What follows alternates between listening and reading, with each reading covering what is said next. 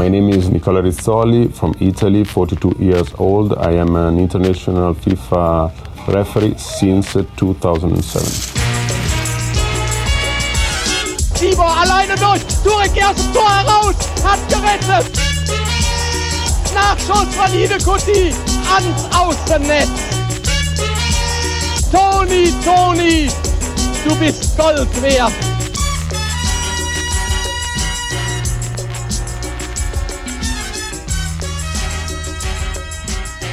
Schürle. Der kommt an. Mach ihn! Mach ihn! Er macht ihn! Mario Götze! Das ist doch Wahnsinn!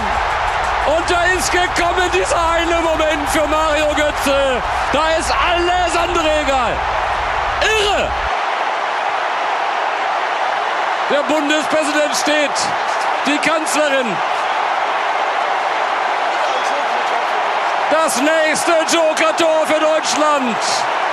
Helmut Rahn, Gerd Müller, Andi Brehme, Mario Götze. Ist das die Viererreihe?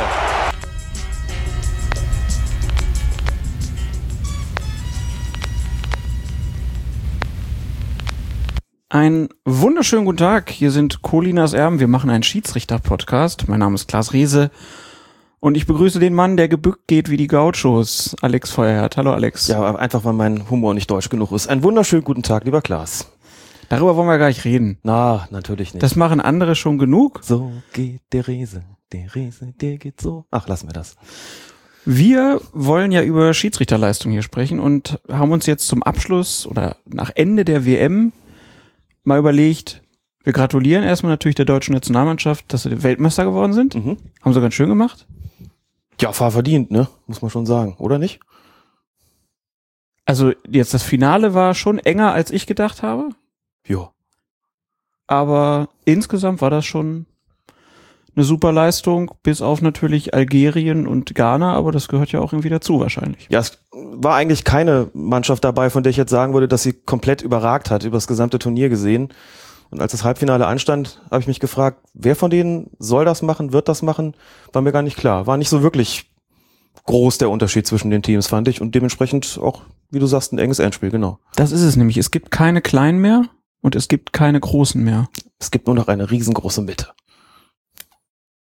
Da könnte man Parteien drin entwickeln. Aber wir, wir widmen uns heute dem Mann, der das Finale leiten durfte. Nicola Rizzoli aus Bologna, genau. Ich hatte auf ihn gesetzt, als wir das letzte Mal gesprochen haben. Ja.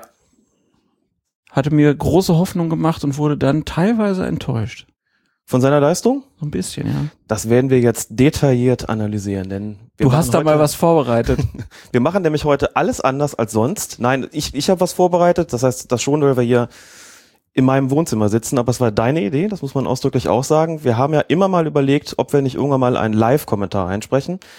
Das tun wir jetzt in gewisser Weise, aber wie das heute neudeutsch heißt, nicht zeitversetzt, sondern re-live. Das heißt, wir gucken einfach das gesamte Finale nochmal, von der ersten bis zur letzten Minute. Also so nebenher, wir gucken irgendein Fußballspiel und dann äh, kann der, der auch irgendein Fußballspiel gucken will, dann mitgucken. Genau, wir werden genau sagen, wann Anschluss ist, wann Halbzeit ist und so weiter und so fort. Wir gucken also das gesamte WM-Finale jetzt nochmal. Also irgendein Finale gucken wir, irgendein Spiel. Das hast mir alles versaut. Und hoffen, dass es gefällt. Wir hoffen, dass wir nicht in allzu lange Schweigepau Schweigepausen verfallen oder irgendwie kompletten Blödsinn reden. Sonst können wir aber auch singen zwischendurch. Ne? Wir haben ja schon was Besonderes angekündigt und es gab schon die ersten, die über Twitter gesagt haben, ah, das Musical kommt jetzt. Ich glaube, das wollen die Leute nicht wirklich. Andere wollten Nacktbilder von uns haben. Das verstehe ich. Also das geht mir dann auch zu weit irgendwann. Hat ja noch eine, einen Ruf zu verteidigen, möchte nicht sagen, eine Ehre zu verteidigen.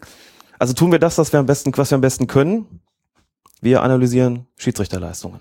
Dann lass mal loslegen. Wir haben ja dann, wenn ich das richtig sehe, schon ein bisschen Zeit jetzt vor uns. Das ist wohl wahr. Ich wackel mal zum Fernseher und starte die Aufnahme.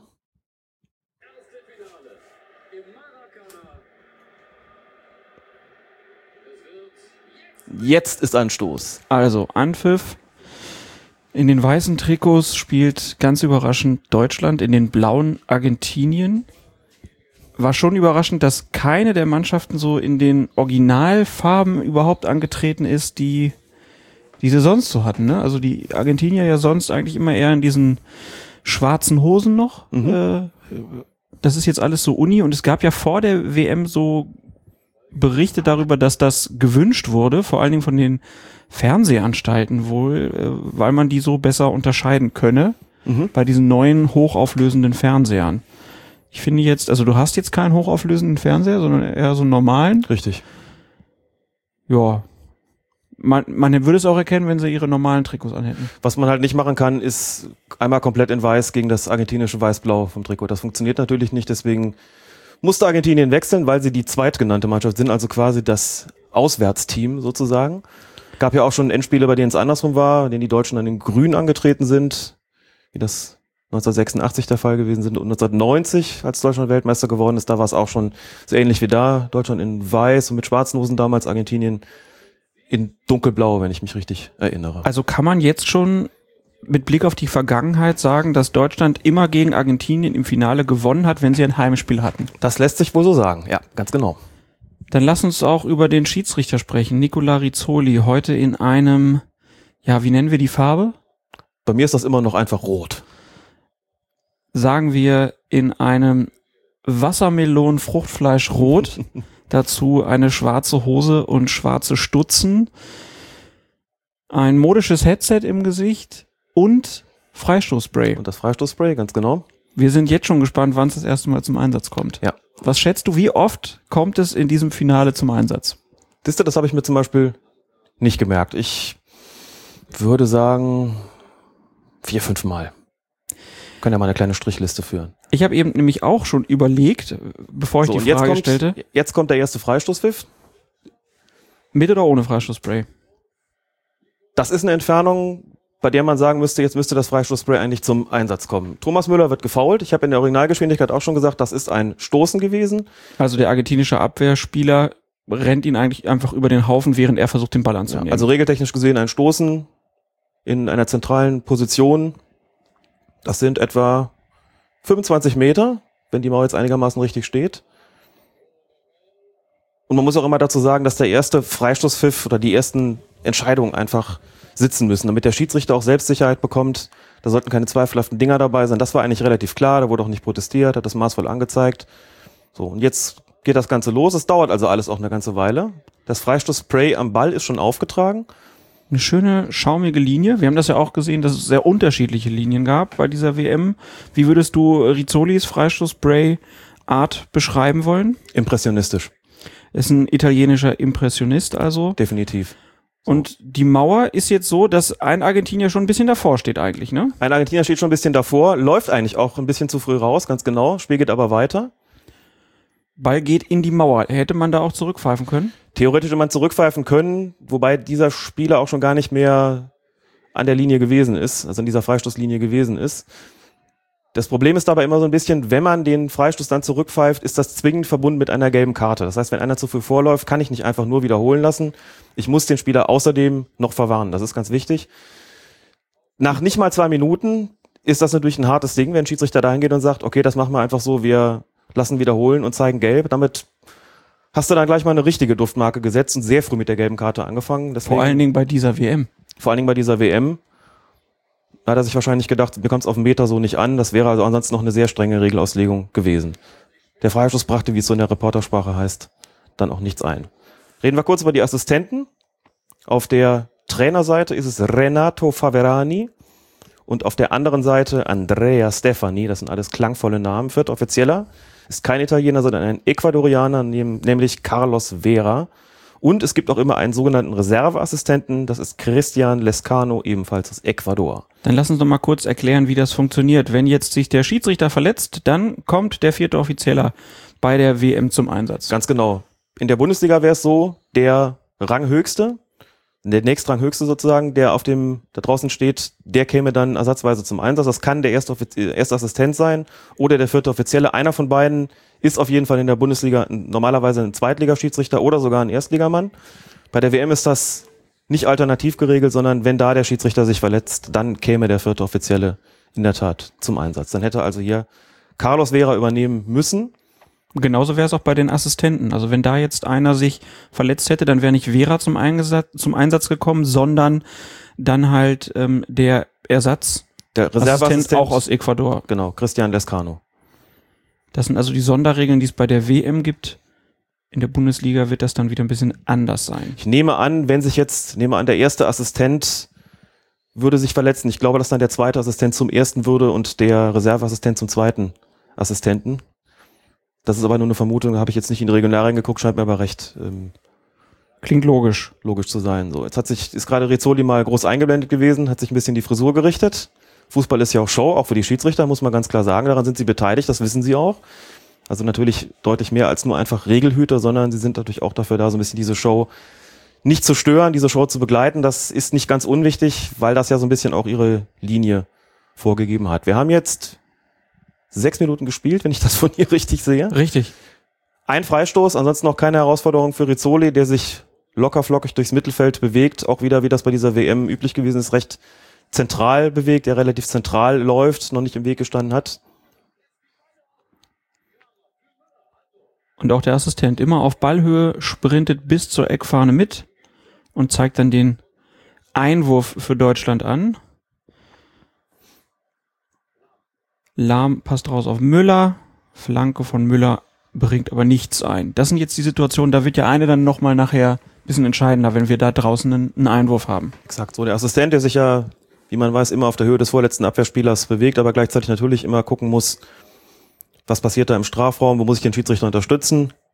Hier in dieser Szene auch alles korrekt gelöst. Assistent steht richtig, Rizzoli steht Höhe des der Strafraumlinie, auch wieder recht zentral. Flanke kommt rein und beide bewegen sich dann entsprechend zurück. Man hat eben bei der Flanke ganz schön gesehen, dass der Argentinier Rojo äh, die, die Arme hinter den Rücken gepackt hat. Ja. Ne, also um nicht angeschossen zu werden, die Arme hinterm Rücken. Auf dem Niveau will man da nicht einfach Freistöße provozieren. Wobei man da ja schon dazu sagen muss, dass bei dieser Weltmeisterschaft Handspiel eigentlich kein strittiges Thema gewesen ist. Ne? Nee, stimmt. Wenn man das mit der Bundesliga-Saison vergleicht, ha- haben die irgendwas anders gemacht oder waren die Auslegungen klar? Woran liegt das? Die Auslegungen sind international auch nicht anders als in der Bundesliga. Die kommen ja letztlich äh, von FIFA und UEFA. Das heißt, das Ding mit der vergrößerten Körperfläche, wie es so heißt, ist letzten Endes was, was international auch zählt. Wir haben aber kaum was gesehen, wo man wirklich drüber hätte diskutieren müssen. Was aber auch so ein bisschen bedeutet, die Spieler haben sich dann wohl darauf eingestellt.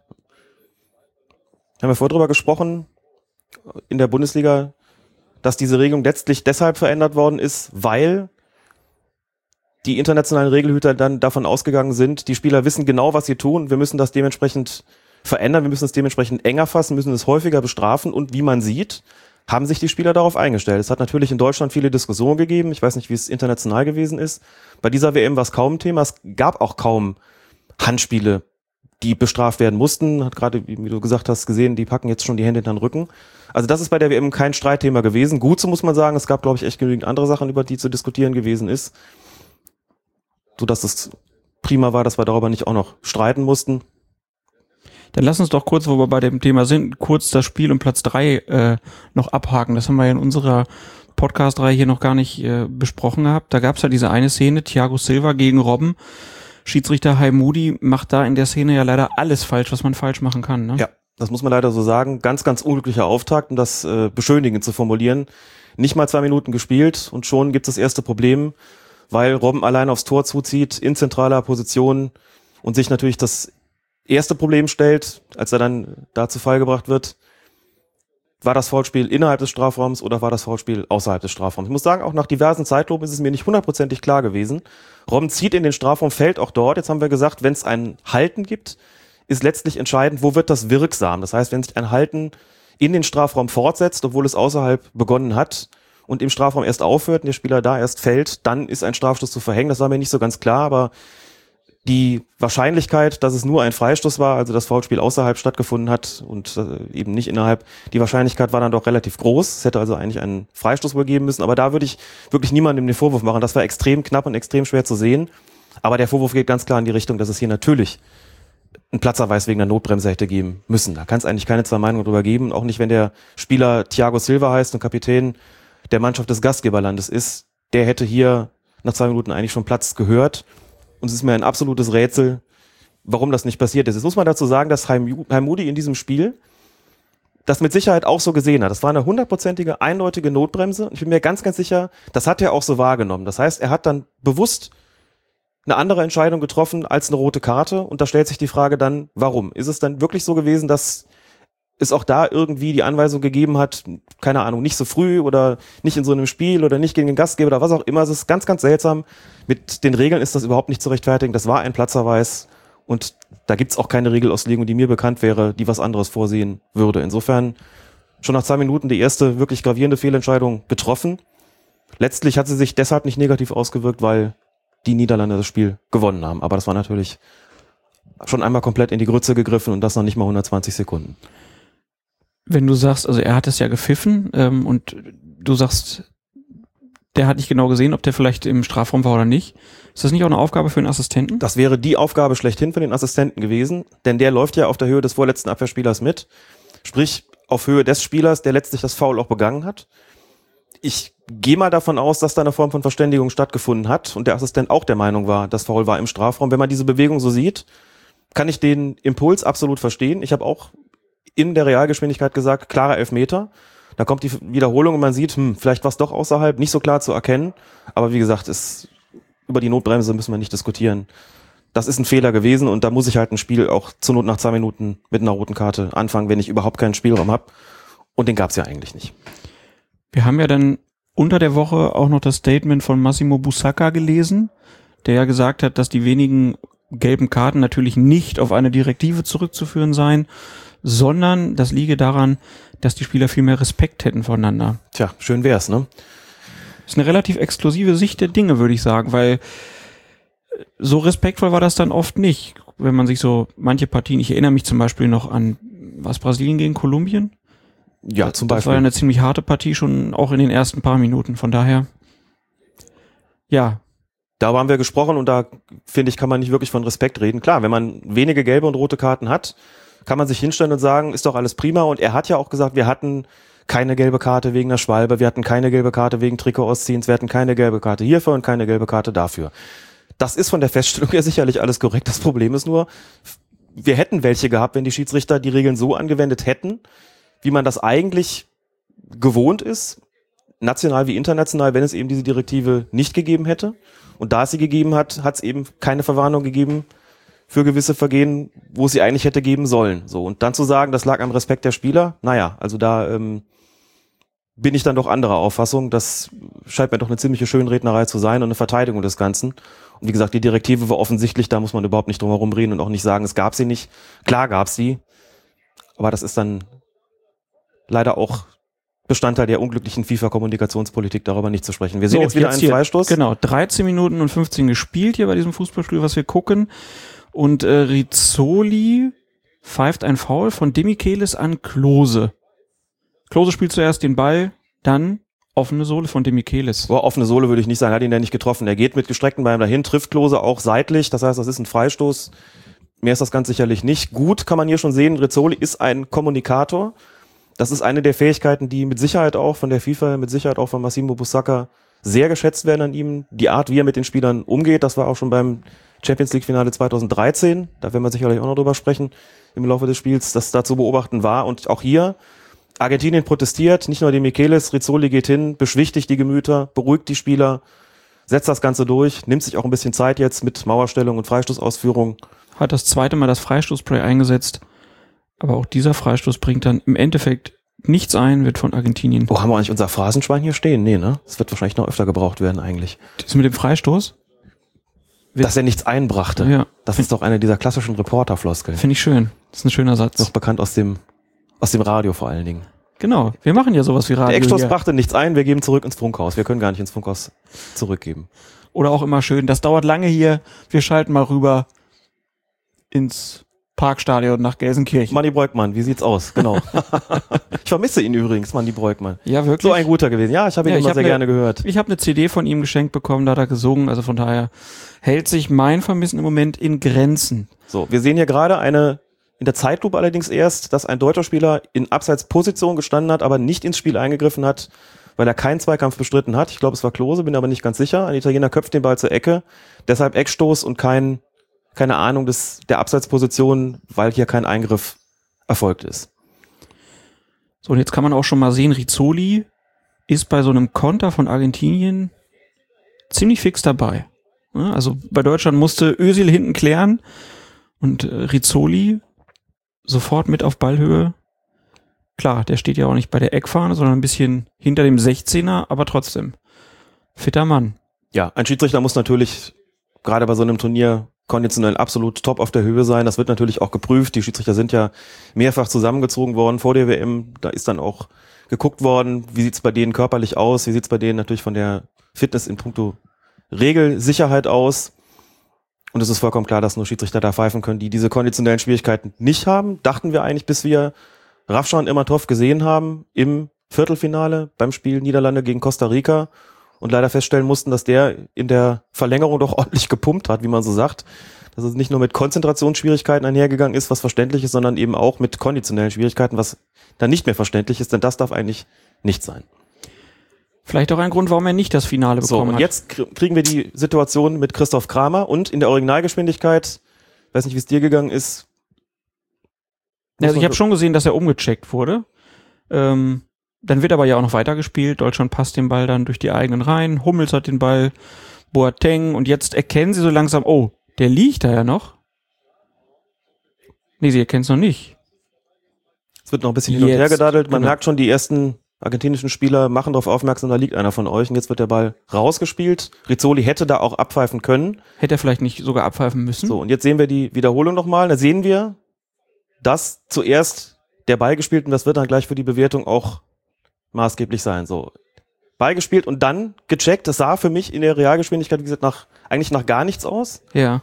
Und da sieht man, dass er ihn ja mit der Schulter trifft. So, und jetzt sind wir wirklich in der, in der Bredouille. Wir haben knapp 17 Minuten gespielt und haben eine Situation, es wird ja später nochmal eine durchaus vergleichbare geben, wo im Grunde genommen zwei Dinge vorliegen. Es wird der Ball gespielt, der Ball wird auch zuerst gespielt und dann kommt ein, ein Bodycheck, der wirklich ein, ein Volltreffer war, wie man hier sieht. Also eigentlich streng regeltechnisch gesehen ein Foulspiel und der Schiedsrichter steht vor der Situation, sein Assistent draußen auch. Was mache ich jetzt mit der Situation? Ist mir das ein zu harter Körpereinsatz? Muss ich das unterbinden? Müsste ich denn hier einen Strafstoß geben? Also wir können ja mal sagen, das war im Strafraum. Wenn er auf Foul entscheidet, ist es ein Strafstoß. Dann ist es ein Strafstoß, ganz genau. Das wird mit Sicherheit auch klar gewesen sein, wenn, wenn sie es denn so wahrgenommen haben. Aber Rizzoli hat überhaupt nicht einen Foul gesehen. Er hat einen ganz normalen Zweikampf gesehen, bei dem der Argentinier zuerst den Ball spielt und dann Kramer halt ordentlich abräumt. Genau. Und das ist natürlich auch so ein bisschen das Problem in der, in der ganzen Situation. Jetzt muss man sich nochmal vergegenwärtigen. Also natürlich sind die Fußballregeln gültig für alle Spiele. Ob das jetzt in der Kreisliga C ist oder ob es bei einem WM-Finale ist, spielt natürlich eigentlich keine Rolle. Trotzdem hat ein WM-Finale natürlich eine ganz, ganz andere Bedeutung.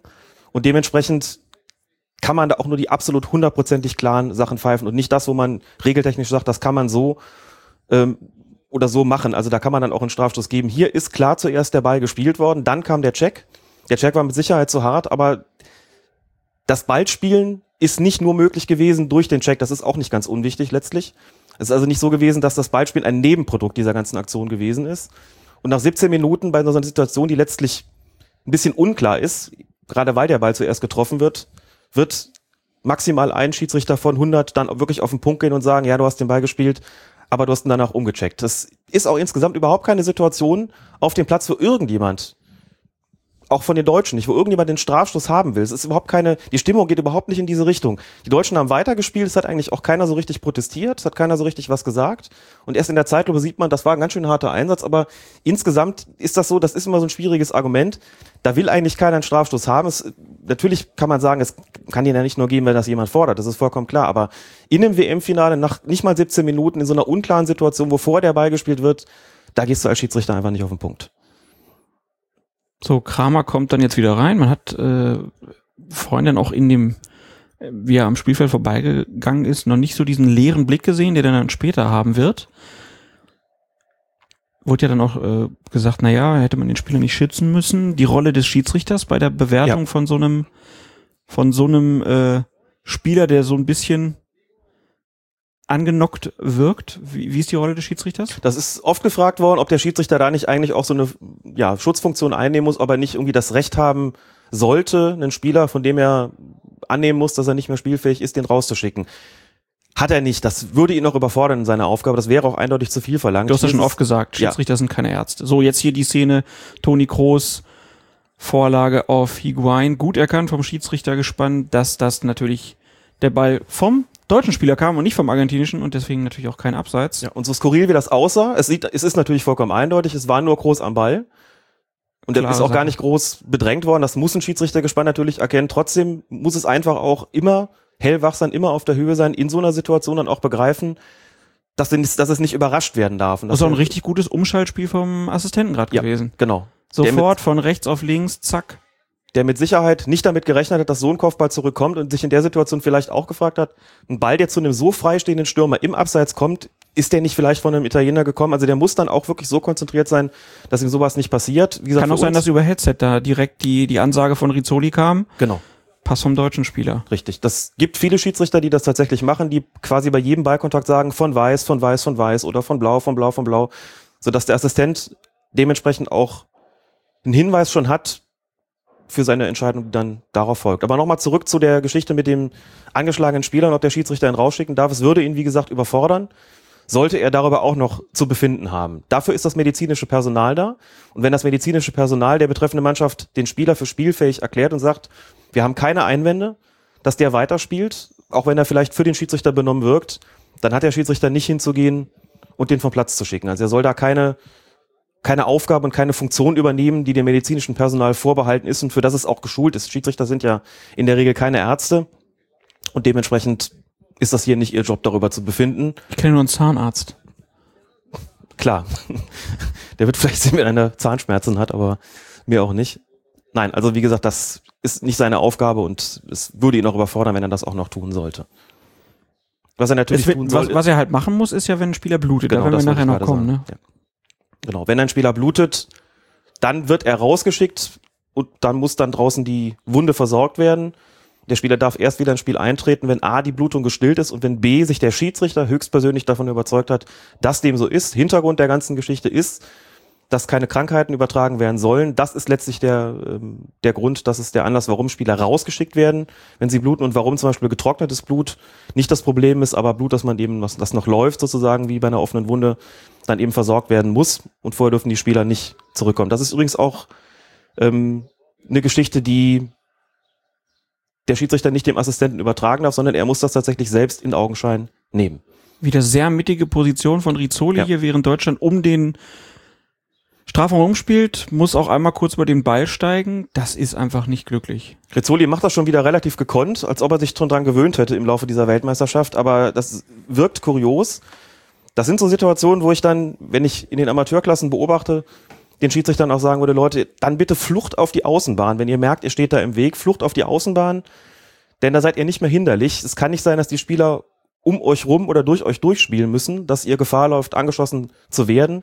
Und das ist, um es nochmal zu sagen, diese, diese Spielnähe, die größere Spielnähe durch dieses mittige Stellungsspiel wird eindeutig erkauft durch dieses Hinderlichsein. Die Schiedsrichter laufen fast nur noch durch die Mitte und ja, dementsprechend, wenn es dann ins Zentrum kommt, stehen sie eben dann auch gelegentlich im Weg. Was ich ganz interessant finde, ist jetzt zu sehen, dass während Deutschland sich in der Viererkette hinten den Ball zuspielt, zum, ins defensive Mittelfeld passt, da ist Rizzoli einfach in der gegnerischen Hälfte. Bleibt da stehen, beobachtet das Ganze, trabt dann mal so ein bisschen in die Richtung, aber er bleibt dann schon im Angriffsdrittel, weil er davon ausgeht, dass Deutschland jetzt eher die Möglichkeit hat, in die gegnerische Hälfte zu spielen. Einmal das, genau. Und so, also es ist vollkommen klar, dass die Mannschaft, die letztlich den Ball hat, ist ja die, die sich im Angriff befindet. Und dementsprechend ist das Stellungsspiel des Schiedsrichters dann auch so, dass er in Antizipation des Ganzen schon in der gegnerischen Hälfte ist. Jetzt müsste er, wenn der Ball zurückgespielt wird, eigentlich stärker Richtung Strafraum rücken. Es ist manchmal schon relativ weit entfernt davon. Aber vielleicht hat er sich ja auch vorher Spiele von Deutschland angeguckt und weiß, eigentlich passiert da nichts. Das ist wohl auch möglich, genau. Das ist überhaupt nicht auszuschließen. Rizzoli wird es mit Sicherheit im Rahmen seiner Vorbereitungen entsprechend mitbekommen haben. ist auf jeden Fall immer, wenn es dann darum geht, dass dann auch Zweikämpfe entstehen, dann ist er schon immer so auf einer Entfernung von, ich sag mal, ja, er versucht schon immer 15, 20 Meter, es sei denn, der Ball ist wirklich auf den Außenbahnen bei seinem Assistenten, dann überlässt er ihm eher das Feld. Ja, wir haben ja auch eine klare Verteilung, was so die Spielanteile betrifft, beziehungsweise was so die, die Taktik und Strategie betrifft. Deutschland als Ballbesitzmannschaft, Argentinien ist relativ selten am Ball, lauert da eher auf Konter. Auch das wird Rizzoli wissen und sich entsprechend Gedanken darüber gemacht haben, was bedeutet das jetzt für seine Spielleitung. Er wird da also auch läuferisch noch nicht groß gefordert. Wir haben jetzt 25 Minuten gespielt. Da ist noch nicht die, das ganz große Ding drin gewesen, wenn man von Kramer mal absieht, aber da haben wir ja gerade schon drüber gesprochen. Letztlich ein Aufreger, der in der Öffentlichkeit größer gewesen ist als auf dem Platz selbst. Auf dem Platz selbst hat er eigentlich, anders als es später dann noch bei Manuel Neuer der Fall sein wird, kaum jemand protestiert, wollte kaum jemand irgendwas anderes haben. Und er spielt ja auch einfach ganz normal weiter jetzt. Und er spielt auch ganz normal weiter. Also es ist jetzt genau. im Moment ist es überhaupt kein Thema. Man hat ja dann zwischendurch nochmal gerätselt. Hat der nochmal was abbekommen? Aber im Moment ist eigentlich alles, alles tutti mit, mit Herrn Kramer in seinem ersten Länderspiel von Beginn an. Deutschland aktuell halt mit Ballbesitzzahlen um die 75 Prozent. Ich glaube 73 waren es zu der Zeit. Jetzt gleich die 26. Minute vollendet. Noch keine Notwendigkeit, eine gelbe Karte auch zu geben jetzt? Definitiv nichts gewesen, auch nicht das Foul von dem Michelis, was irgendwie nach Gelb geschrien hätte. Zweimal Freistoßspray bisher. Zweimal Freistoßspray eingesetzt. Ich fürchte, ich liege mit meiner Schätzung vier bis fünfmal dann doch äh, gründlich daneben. Aber warten wir es mal ab. Nein, also bis jetzt eigentlich noch alles völlig im Rahmen für den Schiedsrichter, wie gesagt, auch, auch nicht großartig unfair. Ein paar Zweikampfhärten sind dabei gewesen, aber alles, wie gesagt, vollkommen im Rahmen, zumal von so einem Finale eigentlich ziemlich friedlich, muss man sagen, und äh, deshalb für den Schiedsrichter auch noch keine allzu große Herausforderung. Assistenten haben es bis jetzt auch gut gemacht, die Einwürfe alle korrekt angezeigt, die eine Absatzsituation richtig beurteilt. Diese Kopfballrückgabe von Kroos dann auch von der Konzentration ja richtig eingeschätzt und nicht irgendwie geglaubt, der kam von einem Argentinier. Und hier kommt jetzt gleich, können wir ja schon mal ankündigen, kommt dann gleich eine Szene, wo Schweinsteiger den Ball in den Strafraum luft und dann, wer jetzt das Spiel wirklich parallel schaut, der sollte dann mal auf den argentinischen Torhüter schauen, was der dann da macht. Das ist nämlich ganz interessant dann später, wenn wir über den Zweikampf Neuer gegen Higuain sprechen. So, jetzt kommt ein, ein Lupfer und dann Romero gegen Klose. Klose läuft dran vorbei und Romero mit dem Bein voraus. Ja. Das ist so eine Torwart-Unsitte irgendwie, ne? Also. Zunächst mal richtig gesehen vom Assistenten, der exakt auf der Höhe steht, kein Abseits und dann kommt Romero raus mit dem Bein voran, ein bisschen aber hätte Oliver er, Kahn-mäßig. hätte er denn dann, wenn jetzt das Abseits gewesen wäre und der Torwart fängt den Ball so, hätte er das abgewunken? Wahrscheinlich nicht. Das ist auch eine sehr interessante Frage. Es gibt dann im Grunde genommen zwei Möglichkeiten. Also in dem Moment, wo wirklich eine Abseitsstellung wirksam würde, also wenn man sagt, ähm, der deutsche Stürmer greift, greift ein, werden kurz unterbrechen müssen, denn jetzt gibt es eine Abseitsentscheidung und da ist es aus meiner Erinnerung auch nochmal notwendig, sich das anzuschauen. Thomas Müller soll aktiv eingegriffen haben. Jetzt werden wir die Situation doch mal sehen. Wir sehen, im Moment des Abspiels steht Thomas Müller im Abseits. Die Frage ist jetzt, greift er ein oder nicht? Man Und- kann jetzt aber auch leider nicht genau sehen, wann der Assistent die Fahne gehoben hat, ne? Kurioserweise, aber es kann eigentlich nur Müller gewesen sein, kurioserweise muss man hier sagen, das war letztlich eine falsche Abseitsentscheidung. Warum? Thomas Müller stand zwar im Abseits, hat aber letztlich nicht ins Spiel eingegriffen, weil er den Ball nicht gespielt hat. Und kurz darauf kommt die erste gelbe Karte. Jetzt Für Schweinsteiger. Und da haben Bastian viele, Schweinsteiger. viele sich dann gefragt, ist das eine richtige gelbe Karte? Äh, Schweinsteiger ziemlich erbost und sieht den Argentinier sprinten und dann kurzer Kontakt. Ja. Ich glaube, Lavezzi wird da von Schweinsteiger gefault. Äh, Oben an der Schulter der kurze Griff. Ist das ein, ist das ein taktisches So, Foul, und was der eine kleine Berührung. Also zunächst mal das Foul an sich, das ist wichtig. Das Foul an sich ist ganz sicherlich nicht verwarnungswürdig gewesen. Das Kein Foul ist, das ist kein, na, rohes Spiel wäre ja sowieso eine rote Karte, Äh, aber auch kein, kein verbotenes Spiel, also nichts, wo man irgendwie sagen würde, das ist für sich genommen verwarnungswürdig. Er wird da so ein bisschen aus dem Tritt gebracht.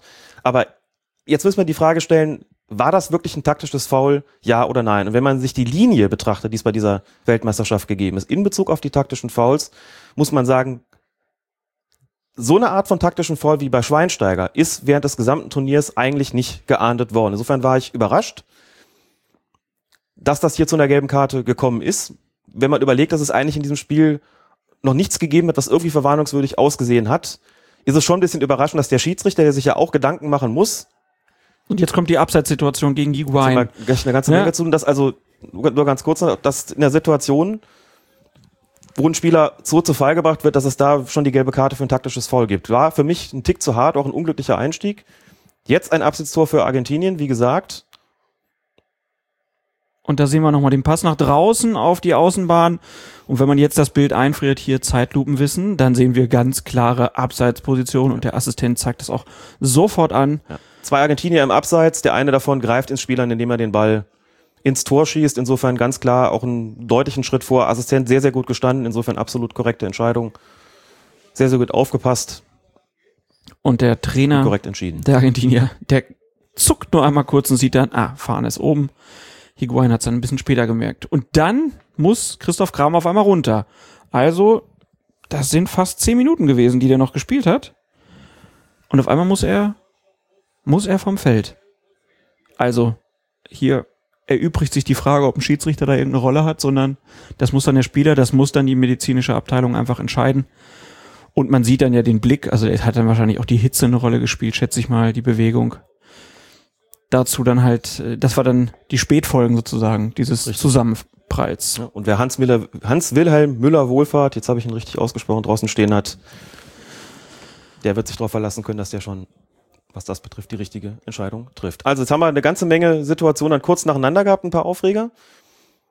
Also fangen wir nochmal kurz das taktische Foul, äh, aus deiner Sicht die gelbe Karte überzogen. Ja, die gelbe Karte überzogen. Nach der Linie bei der WM fiel sie vollkommen raus. Das ist vorher nicht geahndet worden und wir sind auch oft gefragt worden, ja, kann man die Linie denn nicht irgendwie vor dem WM-Finale ändern, auch mit Blick darauf, dass dann ja keine Sperren mehr eintreten können, die es irgendwie zu verhindern gilt. Da kann man nur sagen, ja, das äh, kann man theoretisch machen, aber wenn ich eine Linie habe, dann gilt die eigentlich fürs gesamte Turnier und auch fürs, fürs Finale. Es sei denn, man hat sowas wie bei der WM, war das 2010, wo, wo immer erst gepfiffen wurde, wenn der Stürmer dann zum Ball im Abseits gesprintet war? Ich glaube, das war noch früher. Also ich erinnere mich, das am extremsten war es, glaube ich, beim Confederations Cup 2005. Confed Cup, genau, ja. Da war das so, Ah, ja. dass sehr, sehr später eingegriffen worden ist. Das hat man dann während des Turniers schon geändert, weil man gemerkt hat, oh, das ist albern.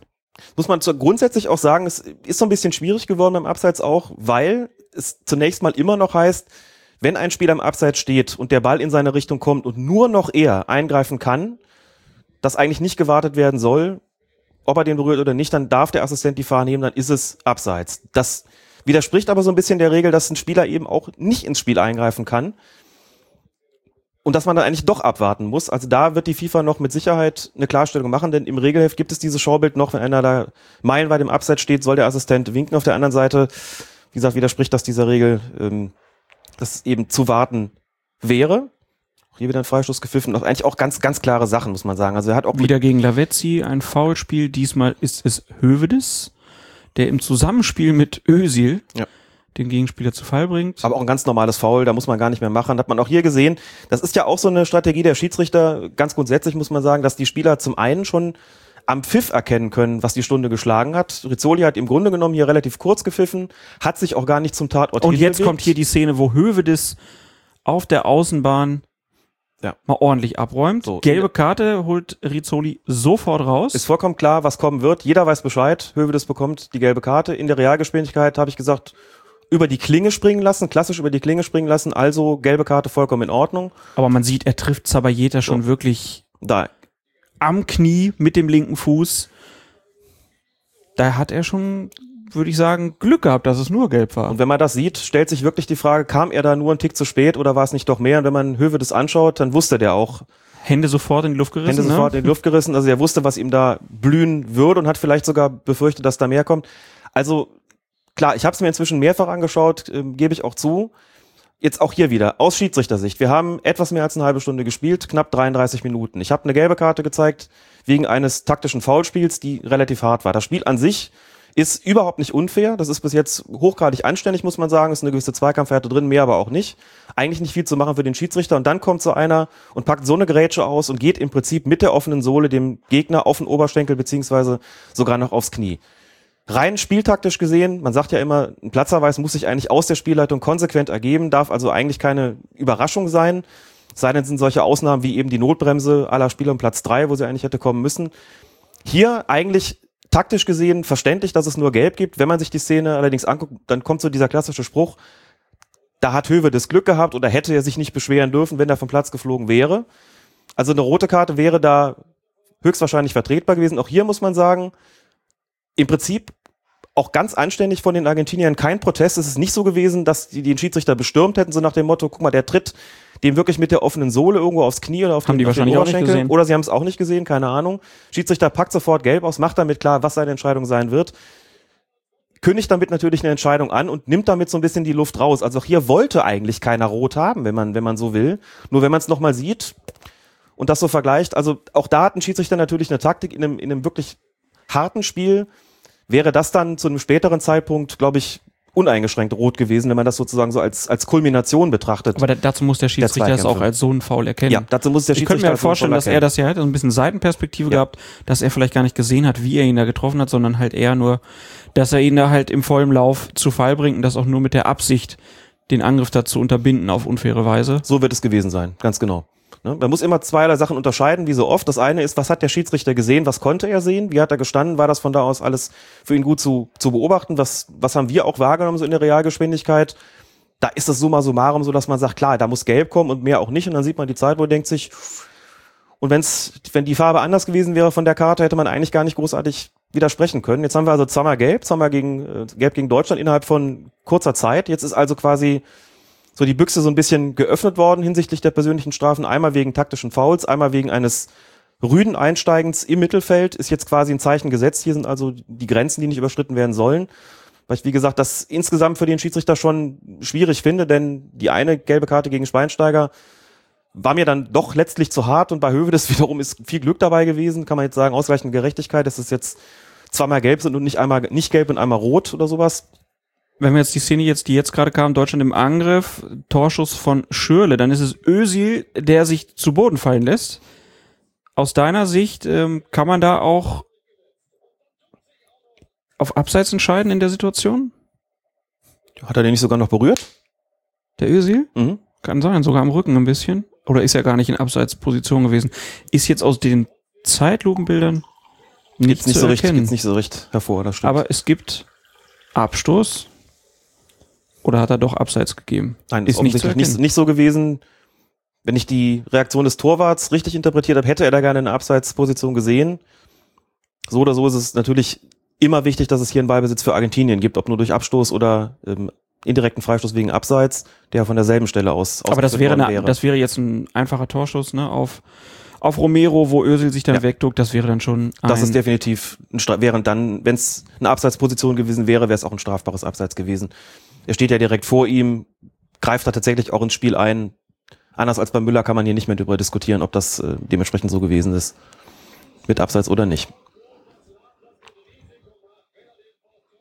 Könnt vielleicht auch mal sagen, weil wir auch das gefragt worden sind, wie das denn eigentlich Schiedsrichterbeobachter im Amateurbereich machen, die ja nun keinerlei Fernsehbilder zur Verfügung haben, also in der Regionalliga vielleicht, aber bei normalen Amateurspielen, also wenn ich jetzt rausfahre, Bezirksliga, Landesliga, Mittelrheinliga, um Schiedsrichter zu beobachten, habe ich das ja natürlich nicht. Nehme immer Positionen ein, meistens in der ersten Halbzeit hinter dem einen Assistenten, irgendwo so zwischen Mittellinie und, und, und Torlinie und in der zweiten Halbzeit auf der anderen Seite gegenüber hinter, hinter dem anderen Assistenten und habe natürlich nicht die Möglichkeit, mir irgendwelche Zeitlupen anzuschauen. Das heißt, ich muss dann da tatsächlich meinen Beobachtungen trauen, muss meine Beobachtung, die ich im Spiel vornehme, und zwar sofort vornehme, muss ich trauen und die zur Grundlage machen für die Schiedsrichterbeurteilung. Wobei ich auch da dazu sagen muss, wenn der Schiedsrichter deutlich näher dran steht und es mit Sicherheit besser gesehen hat als ich und eine Entscheidung trifft, an der ich vielleicht Zweifel habe, dann ist es was, wo ich ihm letzten Endes dann auch glaube, was ich ihm also nicht ankreiden würde, selbst wenn ich da Zweifel daran hätte. Also wenn ich einen Fehler feststelle bei einem Schiedsrichter im Amateurfußball während einer Beobachtung, da muss ich schon auch davon überzeugt sein, dass er den begangen hat. Aber da muss man ohnehin sagen, da kommt es auch sehr, sehr stark darauf an, wie ist die Persönlichkeit des Schiedsrichters, wie ist das Kartenmanagement, wie sind die Laufwege, das sind alles so, so Maßstäbe, die dann angelegt werden, die nochmal wichtiger sind als Einzelentscheidungen. Also man könnte auch sagen, ich sehe eigentlich nach fünf bis zehn Minuten, ob ein Schiedsrichter das grundsätzlich drauf hat oder nicht, ungeachtet der Frage, ob da jetzt vom Assistenten jede Abseitsstellung hundertprozentig korrekt angezeigt oder beurteilt worden ist und ob der Schiedsrichter bei engen Sachen irgendwas gesehen hat. Kommen wir zurück zu diesem Finalspiel hier. Weiterhin 0 zu 0, 39 Minuten gespielt und jetzt gleich 10 Sekunden. Zwei gelbe Karten bisher von Rizzoli und bisher ein, ein Spiel, was, ja, ich würde schon sagen, auch viele Zweikämpfe bereithält, auch dem Schiedsrichter gespannt viel abverlangt, zum Beispiel wenn jetzt Messi da einmal durchbricht, aber noch keine groben Schnitzer. Nein, keine groben Schnitzer, eben bei der Situation mit Messi auch. Eine heikle Situation, denn er bricht da durch. Erst musste der Assistent beurteilen, abseits oder nicht, hat er richtig entschieden, kein Abseits. Und dann wird Messi natürlich schon unter Druck gesetzt von den deutschen Verteidigern. Manuel Neuer kommt noch aus dem Tor raus. Das sind, das sind Situationen. Da geht der Puls hoch. Da geht der Puls bei Schiedsrichter und Assistenten hoch, denn man muss da antizipieren und ganz genau hinschauen. Ergibt sich möglicherweise eine strafstoßwürdige Situation, die geahndet werden muss, Hier wird das Ganze allerdings deutlich erleichtert dadurch, dass Messi auch die ganze Zeit aufrecht stehen bleibt, also nicht fällt, dass also nichts passiert, wo man sagen würde, hier ist auch nur ein Elfmeter Verdacht gegeben. Hier hat auch wieder einen Zweikampf laufen gelassen. Wie gesagt, Gute Vorteilsauslegung in dem Fall, würde ich Ja. sagen. Ne? Das außerdem auch, genau. So, also man sieht schon, Rizzoli lässt letzten Endes relativ viel laufen. Er pfeift also nicht kleinlich. Beide Mannschaften nehmen das an. Es wird über ihn eigentlich überhaupt nicht diskutiert. Außer jetzt mal Müller wieder, der wieder am Boden liegt. Hier wird mal das- protestiert von Seiten Mal. deutschen Spieler, genau. Hat sich da auch irgendwie was angewöhnt mit dieser Meckerei. Jetzt ein klares Foul von Schürle im Mittelfeld. Freistoß für Argentinien. Keine große Aufregung. Aber jetzt Müller. Rudelbildung um ihn herum und Mascherano regt sich auf. De Michelis, alter Bayern-Kollege, die sagen, Müller, hör auf mit Schweiben. Und, Und das macht? Rizzoli. Klare Ansprache. Klare Ansprache, nimmt sich beide Spieler. Hier sieht man die Situation dann nochmal. Klar, da ist das Foul von Schürrle, das war aber nicht gemeint. Nee, es war die Situation vorher, wo ich eben noch sagte, Müller hat sich da was angewöhnt und das haben die Argentinier auch so gesehen. Hier sieht man es nochmal, er tunnelt den Mann und dann kommt von hinten Perez, der trifft ihn schon am Fuß, ne? Mhm. Aber die Argentinier sagen, lass das. Ist Das so natürlich die auch immer so ein, so ein Spielchen mit dem Schiedsrichter in dem Fall, ne? Natürlich. Das sind so die kleinen Nicklichkeiten. Der hätte vielleicht der Assistent auch nochmal hinschauen sollen. Also vielleicht gibt es so einen kleinen Tritt noch daraus, den, den Müller abbekommen hat und der dann letztlich, ob geahndet oder nicht, dazu führt, dass dann Diskussionsbedarf unter den Spielern besteht. Wie er sich dann auch noch ergeben hat. Erstmal wurde weitergespielt, dann gab es den Freistoß für Argentinien und dann ist das Ganze quasi ausgetragen worden. Auch hier muss man sagen, sehr gut gemacht von Rizzoli in Bezug auf die Kommunikation mit den Spielern. Er ist da gewesen, hat sich beide geschnappt, hat beruhigend auf sie eingewirkt, beruhigend auf sie eingeredet. Das ist eine Fähigkeit, die ihn wirklich auszeichnet. Wie gesagt, auch äh, eine Fähigkeit, deren wegen die FIFA ihn mit Sicherheit nominiert hat. Das war auch schon beim Champions League Finale 2013 zu erkennen. Auch da hat er sehr, sehr viel mit den Spielern gesprochen, beruhigend auf sie eingewirkt. Das soll ein Schiedsrichter auch tun. Er soll kommunizieren. Das ist zum Beispiel was, was Velasco Caballo im Viertelfinalspiel Brasilien-Kolumbien eben nicht getan hat. Der dort viel zu passiv gewesen ist, gerade in der direkten Kommunikation mit den Spielern.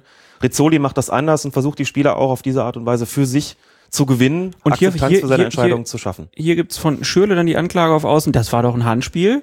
Tom Bartels hat dann hinterher in der Wiederholung auch gesagt, ja, hier klares Handspiel. Was sagst du? Ist das ein strafbares Handspiel von Lavezzi gewesen?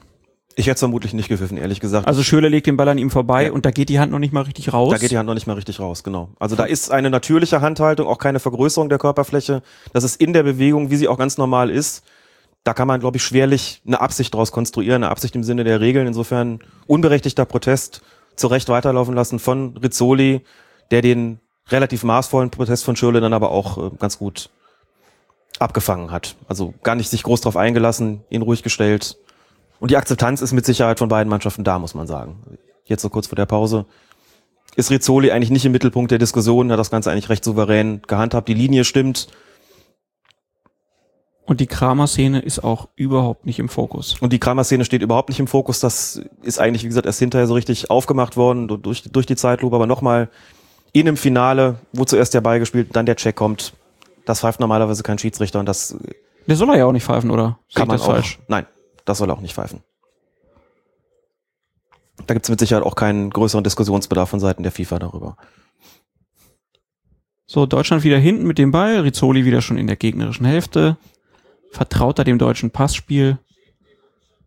In der Mitte Schweinsteiger, Groß passen sich die Bälle zu. Argentinien lässt sie so ein bisschen passieren. Und hinten, da wird's dann eng für die deutsche Mannschaft und da wird's dann auch eng für den Assistenten. Der muss da ordentlich Gas geben. Klose verpasst die Flanke von Müller. Ja, und so kurz vor der Pause ist auch der Schiedsrichter, ist ihm nochmal klar sein, dass er in der Konzentration nicht nachlassen darf. Das, ich, was kann aus eigener Erfahrung sagen, dass das manchmal gar nicht so leicht ist, wenn man auf die Uhr guckt und sich denkt, klar, ich habe ich endlich mal eine kleine Unterbrechung, kann was trinken, habe mal so ein bisschen meine Ruhe, aber das ist einfach ganz, ganz wichtig, sich selbst auch immer wieder zu ermahnen, da nicht zu früh abzuschalten und äh, auf der Höhe zu sein, um sich einfach, wie gesagt, nicht überraschen zu lassen. Auch wenn beide Mannschaften da so gerade so ein bisschen schon den Eindruck erwecken, dass sie auch ganz froh sind, wenn es dann so allmählich in die Pause geht. Wurde eigentlich angezeigt, wie viel Nachspielzeit es gibt? Bis jetzt noch nicht. Wir sind bei 44, 35, 44, 40 jetzt, genau. In aller Regel kommt die Anzeige wirklich immer erst ganz kurz vor Ablauf der regulären Spielzeit, also wirklich so bei 44, Da kommt der vierte Assist. 58 und so. Der Genau. vierte Offizielle mit der Riesentafel. Haben wir unten am Rand gesehen. Gleich kommt bestimmt noch die Einblendung. Großen Grund zum Nachspielen gab's halt nur für die Kramerbehandlung eigentlich, ne? Zwei, Für drei Minuten. Kramerbehandlung, die ja doch ein Momentchen gedauert hat, ganz genau. Jetzt nochmal Eckball für die Deutschen. Dazu muss man auch nochmal sagen, vielleicht für die, für die Neuhörer, dass das, was der Viertoffizielle da anzeigt, diese Nachspielzeit, um, jetzt wird sie auch bekannt gegeben, zwei Minuten, dass das, was da angezeigt wird, eben kein Vorschlag des vierten Offiziellen ist. Dieser Mythos hat sich unglaublich lange gehalten, tut es immer noch bisweilen, sondern dass der Schiedsrichter ihm durchgegeben hat, wie lange nachzuspielen ist, mindestens nachzuspielen ist, muss man sagen. Er kann die Nachspielzeit ja verlängern, aber nicht verkürzen. Und das hat der vierte Offizielle dann dementsprechend anzuzeigen. Heute geschieht das über das Headset. Früher ist es so mal so gewesen, dass man ein Handzeichen nach draußen gegeben hat, dass man mit den Fingern in der Regel einer Hand dann angezeigt hat, wie lange nachzuspielen Eben ist. die erste Ecke hat man schön gesehen, gab wieder Diskussion zwischen den Spielern und dem Schiedsrichtern. Jetzt geht mal der Assistent nach draußen, äh, sagt Groß noch nicht flanken, weil Rizzoli in die Mitte geht. Und das ist so ein Phänomen, das habe ich während dieser WM oft beobachtet. Da wurde dann nochmal in der Mitte ermahnt, damit es da keine Streitereien gibt. Jetzt die Flanke und Höwe das mit der Riesenchance, sich in die Fußballgeschichtsbücher zu schreiben. Aber er trifft nur den Pfosten und dann danach ist Müller am Ball. Und dann sagt der Schiedsrichterassistent, abseits. Und der Schiedsrichterassistent hat recht, wie man gleich in der Zeitlupe sehen wird, denn im Moment des Kopfballs von Hövedes steht Müller im Abseits, greift natürlich erstmal noch nicht ein und als der Ball dann vom Pfosten zurückkommt, zieht Müller einen Vorteil aus seiner Abseitsposition und das ist strafbar, weil er den Ball hier berührt und das heißt, dann wird die Abseitsstellung wirksam, dann muss da auch entsprechend gepfiffen werden. Wäre der Ball reingegangen, hätte das Tor gezählt, tro trotz der Tatsache, dass Müller da im Abseits gestanden hätte, denn dann hätte er nicht ins Spiel eingegriffen, behindert also auch keiner, dem Torwart in keiner Weise die Sicht. Das wäre also dann ein gültiges Tor gewesen, nur so sah die Sache eben anders aus. Davor nochmal die Szene, als Rizzoli da so ein bisschen die Spieler angesprochen hat. Da muss man dazu sagen, auch das gehört zur Strategie eines Schiedsrichters dazu. Gerade im Vorfeld von Eckstößen, wenn es da irgendwelche Rangeleien gibt, wenn sich da die Spieler irgendwie so ein bisschen an die Wäsche gehen, hinzugehen, präventiv tätig zu werden, mit den Spielern zu sprechen, sodass, wenn dann irgendwann Pfiff kommen muss, man den Spielern auch sagen kann, Ich hab's hab's euch euch ja gesagt. gesagt. Genau. So, jetzt Halbzeit im Maracanã. Alle gehen in die Pause. Der Schiedsrichter ist noch allein unterwegs. Ein Assistent erwartet ihn schon außen. Sprintet also nicht auf dem Platz, wie man das auf Amateurplätzen ja sieht, sondern wartet da. Zuletzt Ist es Chef. zumindest auf UEFA-Ebene auch so gewesen, dass der erste Assistent, also der sozusagen näher zu den Kabinengängen hat, immer relativ fluchtartig den Innenraum verlassen hat. Also hier ist es jetzt auch wirklich so, dass die gar nicht als Team runtergehen, Genau. sondern der erste Assistent, der ist schon weg, während Rizzoli mit dem zweiten Assistenten und dem vierten Offiziellen dann Genau. zusammen in die Kabine geht. Ja, und der erste Assistent wahrscheinlich deshalb, oder nicht wahrscheinlich, der ist deshalb relativ früh unterwegs in Richtung Kabinengang unterwegs, um dort Position zu beziehen für den Fall, dass sich der Spieler so ein bisschen an die Wäsche gehen. Dann hat er da schon eine günstige Position, um das zu beurteilen, damit niemand sozusagen unbeobachtet ist. Das ist der Grund, warum die immer relativ schnell weggelaufen sind nach dem entsprechenden Halbzeitpfiff, den wir jetzt haben. wenig passiert ohne Grund, kann man da sagen. Und unsere Begründung für eine kurze Pause ist, dass wir jetzt mal einen Schluck trinken müssen. Und dann sehen wir uns, äh, hören wir uns gleich wieder. Ganz genau. When I was young, I was playing football, uh, and uh, always I was fighting with the referee with his decision. And a friend of mine uh, was a referee, so every Monday morning uh, with him, I speak about the decision of the referee that I didn't agree. And uh, my curiosity came on, and I decided to study all the rules of the game and so I became a referee. It's um, I don't know why I stopped to play football, and probably my intention was to uh, stop football, uh, study the rule of the game, and return to play football. But uh, when I was inside the, the pitch as a referee, uh, someone understood that uh, some qualities probably inside of me uh, can be good. So now I'm here. Weiter geht's. Wir schauen zusammen ein Finale und sehen tanzende Kinder in argentinischen und mexikanischen T-Shirts. Und wir sehen Nicola Rizzoli mit seinen beiden Assistenten, wie er zusammen mit der deutschen Nationalmannschaft wartet auf den Gegner. Argentinien hat sich so ein bisschen Zeit gelassen. In Amateurspielklassen kennt man das ja, dass der Schiedsrichter dann in den Kabinengang kommt und laut pfeift. Um sich schon mal Respekt zu verschaffen, ganz genau. Einfach ein lauter Pfiff, dann hört man noch, ey Jungs. So ein undefinierbares Gebrülle in den Kabinen, da wird in die Hände geklatscht, dann fliegt die Kabinentür auf und dann hört man Stollengeklacker. Ein jahrelang gewohntes Bild und ein jahrelang gewohnter Sound. Und wenn dann eine nicht kommt, dann geht man noch mal hin und haut noch mal richtig an die Kabinentür und sagt so, Schluss jetzt raus mit euch. Bayern München zahlt regelmäßig Geldstrafen dafür, dass seine Spieler zu spät zur zweiten Halbzeit kommen. Ach was. Inzwischen schon mehrfach gelesen. Das ist auch tatsächlich auffällig, wenn man mal in der Bundesliga guckt, und ich mache das ja regelmäßig, dass ich die Spiele komplett von denen sehe, dass der Gegner deutlich früher auf dem Platz ist und die Bayern eigentlich zu spät kommen. Dann Ist ja Anstoß- respektlos. ja, dann Anstoß zwei, drei Minuten zu spät eigentlich ist. Das wird dann Skandal. vom Schiedsrichter in den Spielbericht eingetragen und führt dann, wie gesagt, regelmäßig dazu, dass es Geldstrafen dafür gibt. Dann mag ich die Bayern jetzt doch nicht mehr. das ist ja schlimm. Die Argentinier, die warten noch länger, ne? Da kommt das deutsche Team schon auf den Platz, Rizzoli trägt den Ball hinaus und dann gibt's in, im Dann Kabinengang, wird nochmal der Kreis gebildet. hier erzählt Messi auch noch was. Das wird ja dann in der Verlängerung irgendwie anders sein, aber hier sagt er noch was, eine Auswechslung getätigt, Toni Baffo ist auch vor Ort, der hat das ja alles organisiert. Dass da der richtige Ablauf kommt, hat jetzt ein bisschen Stress gehabt, weil die Argentinier nicht kamen. Ganz interessant. Toni Baffo, früher Fortuna Köln, Unter anderem, genau. steht da am Spielfeldrand. Und jetzt sind alle wieder da. Rizzoli ganz alleine im Mittelkreis mit dem Ball in der Hand. Und jetzt wird die Auswechslung angezeigt. Das heißt, bei solchen Spielen muss dann der einzuwechselnde Spieler auch erstmal sich nochmal draußen positionieren und muss dann warten, bis der vierte Offizielle sagt, jetzt darfst du rein. Richtig, das wird dann für die Öffentlichkeit auch entsprechend bekannt gegeben. Im Amateurbereich ist es eher so, dass der Schiedsrichter entweder fragt, habt ihr gewechselt, habt ihr gewechselt und das entsprechend notiert oder dass seinem Assistenten überantwortet und sagt, geh mal zu meinem Assistenten, der notiert das, denn der ist ja auch für die Auswechslung zuständig und für die Notierung des Ganzen. Und dann ist das eigentlich alles klar, dann macht der Schiedsrichter sich ein Kreuzchen auf den Zettel und dann geht's entsprechend weiter. Wir warten jetzt auf den Anstoß und für die, die es mitgucken, er ist jetzt gerade erfolgt. Argentinien jetzt von links nach rechts, heißt es immer so schön. Das bringt natürlich im Radio gar nichts. Ja, für unsere Schwarz-Weiß-Fernsehzuschauer mit den dunklen Stutzen.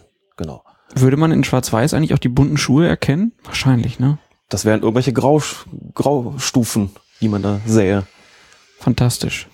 Genauso fantastisch, wie das draußen jetzt gesägt wird. Ich hoffe, ihr hört das nicht so mit. Erster Einwurf für Argentinien auf der rechten Außenbahn. Rizzoli schon wieder in voller Konzentration. Auch sein Assistent hoppelt an der Seitenlinie. Immer auf der Höhe des letzten deutschen Abwehrspielers. Und jetzt ist Argentinien mal mit dem Ballbesitz. Und hier entscheidet der Assistent ein bisschen spät, aber er entscheidet noch auf Abseits. Und wir können jetzt aus der Kameraperspektive natürlich nichts anderes machen, als zu warten, ob das korrekt war und sehen jetzt bei eingefrorenem Bild, ja, der Kopf ist im Abseits. Alle Körperteile, mit denen legal ein Tor erzielt werden kann bei den Angreifern, sind die Körperteile, die beim Abseits berücksichtigt werden müssen, die also zählen. Also es sind halt ausgezeichnet gestanden, dort wo er stehen muss, hat es genau richtig gesehen. Noch, es ist ja immer knapp beim Abseits. Es gibt ja kaum noch Abseitssituationen, die wirklich deutlich sind. Früher waren das ja mal zwei, drei Meter, das ist heute einfach gar nicht mehr so. Und das heißt, direkt in der ersten Minute der zweiten Halbzeit eine Abseitsentscheidung getroffen, eine enge, gut in die zweiten 45 Minuten gekommen. Auch das ist immer wichtig. Ist auch nicht ganz einfach, weil man dann ja so quasi die Richtung ändern muss, als Schiedsrichter und als Assistent, wenn die einen von links nach rechts, den anderen von rechts nach links spielen, dass man nicht den Fehler macht, die Fahne zu heben und dann die aus der ersten Halbzeit gewohnte Richtung anzeigt. Da muss man sich nochmal extra konzentrieren. Das sind so die Kleinigkeiten und die Feinheiten, auf die man dann als Schiedsrichter und als Schiedsrichterassistent achten muss. Hier kommt gleich die nächste Situation. Kein Abseits, wieder richtig gesehen. Also die Assistenten absolut vollkommen auf der Höhe, machen sie ganz ausgezeichnet, sind dem Schiedsrichter da die perfekte, fehlerfreie Unterstützung, was das betrifft. Und hier kann man sich schon mal fragen, wie konnte Messi den eigentlich daneben schießen? Also das ist so eine Chance, wo man eigentlich denken würde, die macht er, ne? Das habe ich auch tatsächlich im Schauen gedacht, so wie der ansetzt und es ist Messi. Aus dieser Position habe ich eigentlich schon mit einem Tor gerechnet, um ehrlich zu sein, ja. Zweite Riesenchance für Argentinien im Finale. Deutschland hatte eine große Chance durch Hövedes und natürlich den Schuss von Schürle noch. Jetzt aber Deutschland im Angriff. Hier der Assistent auf der anderen Seite gefordert, entscheidet sich nicht die Fahne zu heben.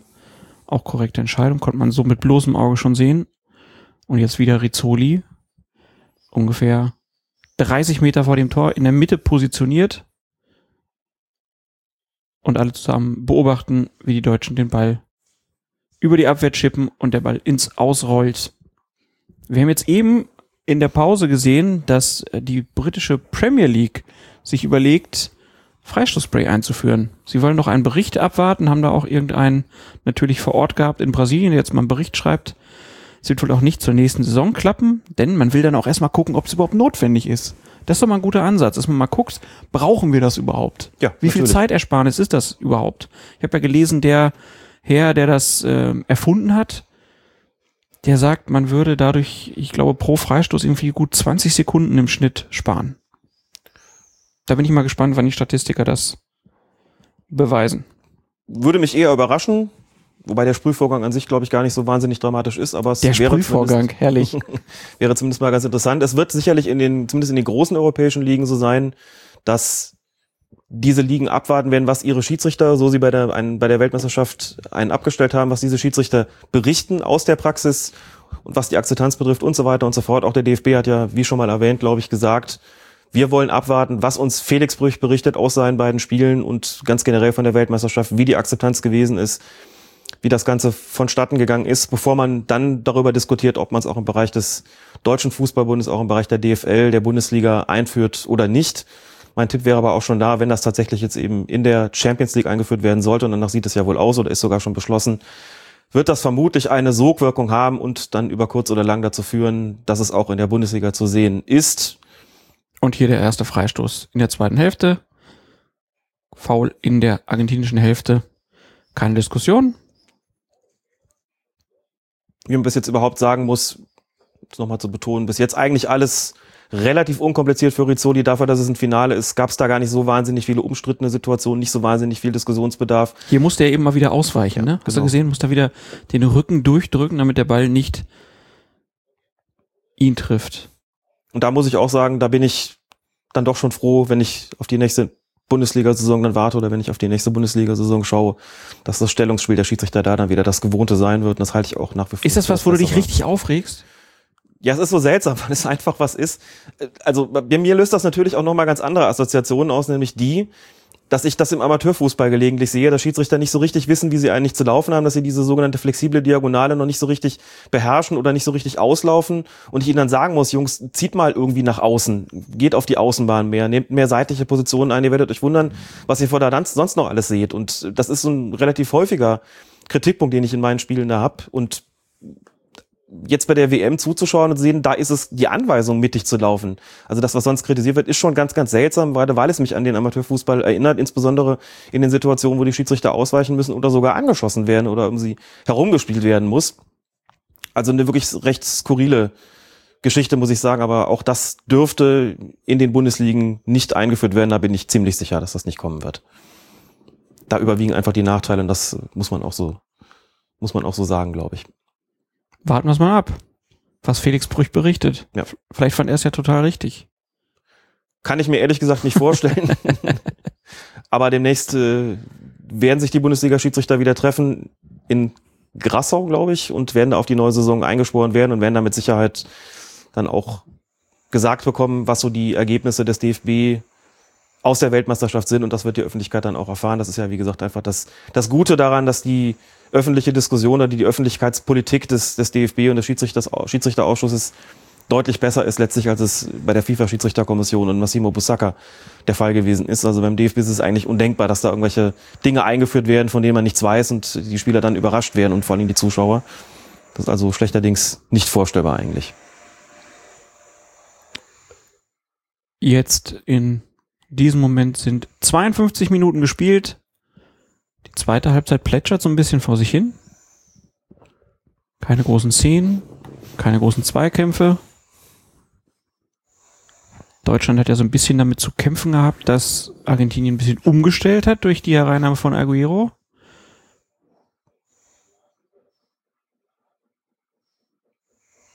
Und auch der nächste Angriff verpufft.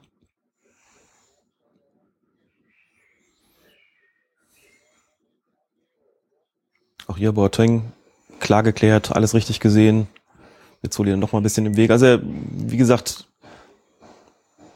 trabt eigentlich mehr, als, als großartig sprinten zu müssen, aber das ist auch eben, weil sich das Spiel dann doch ganz überwiegend zwischen den beiden Strafräumen abspielt, ist auch läuferisch jetzt nicht über Gebühr gefordert bislang, muss man dazu sagen. Und ähm, es ist eine gewisse Intensität im Spiel, aber immer noch nichts, was ihm irgendwie großartig Probleme bereiten würde. Also auch unter dem Aspekt muss man eigentlich sagen, ähm, eigentlich alles tipptopp. Die großen Aufreger kommen ja auch noch. Da müssen wir dann uns noch ein bisschen gedulden. Auch da muss man natürlich sagen, dass ein Schiedsrichter weiß, dass in diesem Spiel eine Entscheidung fallen wird und eben die wichtigste, die es im Weltfußball gibt, in letzter Konsequenz, und natürlich auch sich einen gewissen Spielraum gestatten muss und auch einen gewissen Spielraum nutzen muss, weil er weiß, das könnte zum Schluss hin nochmal richtig eng werden, das könnte zum Schluss hin nochmal richtig härter werden auch und der darf natürlich auch nicht zu früh zu den Karten greifen, nicht zu früh Fakten schaffen, die er dann später bereut. Man muss dazu natürlich auch sagen, man setzt sich mit gewissen frühzeitigen Entscheidungen immer unter Druck was den weiteren Spielverlauf betrifft, muss immer so ein bisschen antizipieren, was wird das für eine Konsequenz auch für den Spielverlauf haben. Also in den Szenen, wo er Spielraum hat, in den Szenen, wo er sozusagen die Wahl hat, was, was kann, ich kann so entscheiden, ich kann auch so entscheiden. Und jetzt hat er hier mal eine Szene, wo er dann ja wieder schnell entscheiden musste, entscheide ich auf Vorteil oder entscheide ich auf Foul. Bei 17 Metern ist es nämlich Schürle, der klar gefault wird von Zabayeta. Dann ist es Müller, der auf Außen an den Ball kommt und Schöle regt sich dann natürlich auf. Schöle regt sich auf, aber der Schiedsrichter konnte hier im Prinzip gar nichts anderes machen. Das ist auch eine zwieschlechtige Angelegenheit für den Schiedsrichter, muss in dieser Situation sagen, in dem Moment, wo er auf Vorteil entscheidet, ist tatsächlich eine Entscheidung getroffen worden, die er auch nicht mehr zurücknehmen kann. Der Vorteil ist in dem Moment eingetreten gewesen, als Müller den Ball kontrolliert übernommen hat. Dass der Pass von Müller in die Mitte dann schlampig gewesen ist und nicht zum Erfolg geführt hat, ist kein Grund, das Foul nachträglich doch noch zu ahnen. Das wäre nur so gewesen, wenn Müller den Ball nicht kontrolliert. Und hier sieht man dann, dass Müller bei der können. Ecke mhm. schön am Trikot gezogen wird und dann bekommt er das Offensivfoul gegen sich selbst gepfiffen. Auch eine eher ungewöhnliche Entscheidung, aber da habe ich auch immer das Gefühl, dass Schiedsrichter da eher dazu neigen, für den Verteidiger zu pfeifen. Ja, das ist natürlich auch taktische Entscheidung um noch mal ganz kurz auf diese, um diesen Vorteil abzuschließen. Also da hat Rizzoli letztlich alles richtig gemacht, da den Vorteil zu gewähren. Man stelle sich vor, Müller passt den Ball in die Mitte, da steht jemand einschussbereit, schiebt ihn rein. Dann hätten ihn alle dafür gelobt für diese glänzende Vorteilsauslegung. Hier ist es so gewesen, dass Müller den Ball eben verdaddelt hat, aber eben aus, eigener, aus eigenem Antrieb sozusagen und nicht, weil er das nicht kontrolliert hätte spielen können. Und da konnte Rizzoli nicht mehr nachpfeifen, konnte den Freistoß also nicht mehr geben, hat das wie war die Schöler dann auch erklärt. Der, der, so der Nachpfeifzeitraum, wie, wie lang ist der Horizont? Zwei bis drei Sekunden, aber und immer unter der Maßgabe, dass der Vorteil nicht eintritt. Und nicht eintreten heißt, dass er sich eben nicht ergibt, dass Müller zum Beispiel den Ball hier nicht kontrolliert annehmen kann. Das konnte er aber.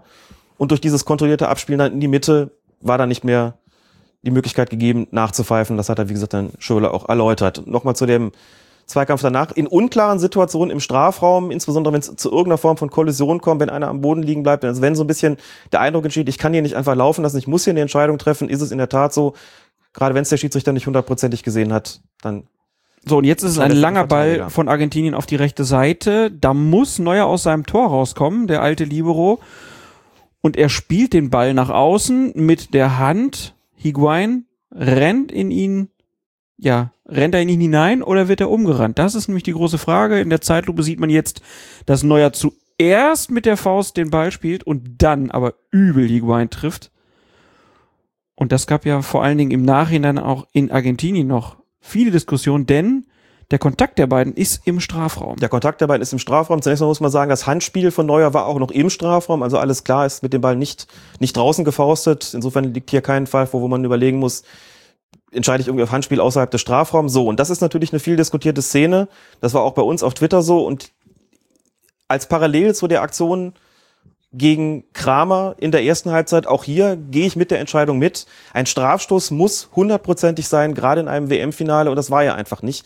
Schon deshalb nicht, weil Neuer zuerst den Ball spielt. So, klar geht er da mit etwas angezogenem Knie voraus. Es ist so eine Unsitte, naja, also Unsitte der, der etwas Torhüter. mit angezogenen Beinen. Nein, viel mehr war das für mich nicht. Ernsthaft. Guck, guckst dir hier nochmal an. Es ist jetzt nicht so, dass er das... Der hat das Knie das, vorne Ja, raus. aber das ist ja auch ein bisschen in der Bewegung drin. Also nicht, nicht zu vergleichen beispielsweise mit der Situation von Romero in der ersten Halbzeit, der mit gestreckten Beinen voraus Ja klar, das ist nochmal ein Unterschied. Aber trotzdem ist es unnötig. Klar, aber es ist jetzt auch nicht so, dass das Ballspielen eine dass das Ballspielen sozusagen ein Nebenprodukt eines Fouls, sondern er spielt klar zuerst den Ball und im WM-Finale in einer Situation, wo du zuerst den Ball spielst und dann mit dem Gegner zusammenrauscht oder ihn triffst. Auf Strafstoß zu entscheiden, wäre genau wie bei Kramer in der ersten Halbzeit letztlich eine viel zu harte Entscheidung in einer völlig unklaren Situation. Das machst du da nicht. Das ist regeltechnisch theoretisch zwar irgendwie zu begründen, wenn du sagst, na klar, so wie er sich verhält, kann man auch einen Foul daraus konstruieren, aber auch da muss man sagen, diese Unsitte der Torhüter eben mit dem Knie voraus oder mit den Beinen voraus in die Zweikämpfe zu gehen, Gibt es schon sehr, sehr lange, wird leider selten geahndet, ist bei der WM auch nicht großartig geahndet worden. Und da muss man auch sagen, in einem WM-Finale fängt man dann nicht einfach damit an, vor allen Dingen nicht in der Situation, wo er eben zuerst den Ball spielt. Wäre die Situation umgekehrt gewesen, hätte er erst den Spieler getroffen und dann den Ball, dann müssten wir gar nicht drüber diskutieren, dann wäre es wirklich ein klarer Strafstoß. Hier war es aber genau umgekehrt und damit der Spielraum für Rizzoli gegeben, letztlich laufen zu lassen, was er getan hat. Das ist aber so ein bisschen kurios. Er hat hier keinen Einwurf gegeben wie ich es persönlich ehrlich gesagt erwartet hätte, weil Neuer den Ball ja nach, nach außen, also aus dem Spielfeld gefaustet hat, sondern er hat sogar einen Freistoß für Deutschland, einen Freistoß für Neuer gegeben, den er ja nur dann geben kann, wenn er sagt, Neuer ist gefault worden, er ist sozusagen unterlaufen worden. Das war so ein bisschen das, was Rizzoli mit seiner Körpersprache anschließend angedeutet hat. Unterlaufen, also ähm, der Spiel, argentinische Spieler macht da den Buckel und Neuer steigt dann sozusagen, muss drüber steigen und ist dadurch gefault worden. Natürlich ist das auch eine Form von taktischer Entscheidung des Schiedsrichters gewesen, mit der er untermauern wollte. Ich habe hier nicht nur kein Foul vom Torwart gesehen, ich habe sogar im Gegenteil eher ein Foul an ihm gesehen. Deshalb entscheide ich auf den Freistoß für die Verteidigung, um hier jegliche Diskussion, ob Elfmeter oder nicht, gleich im Keim zu ersticken. Das ist eigentlich natürlich letztlich nicht korrekt gewesen, weil Neuer mit Sicherheit da nicht gefault worden ist, sondern im Gegenteil ja er derjenige gewesen, der den aktiven Pater gespielt hat.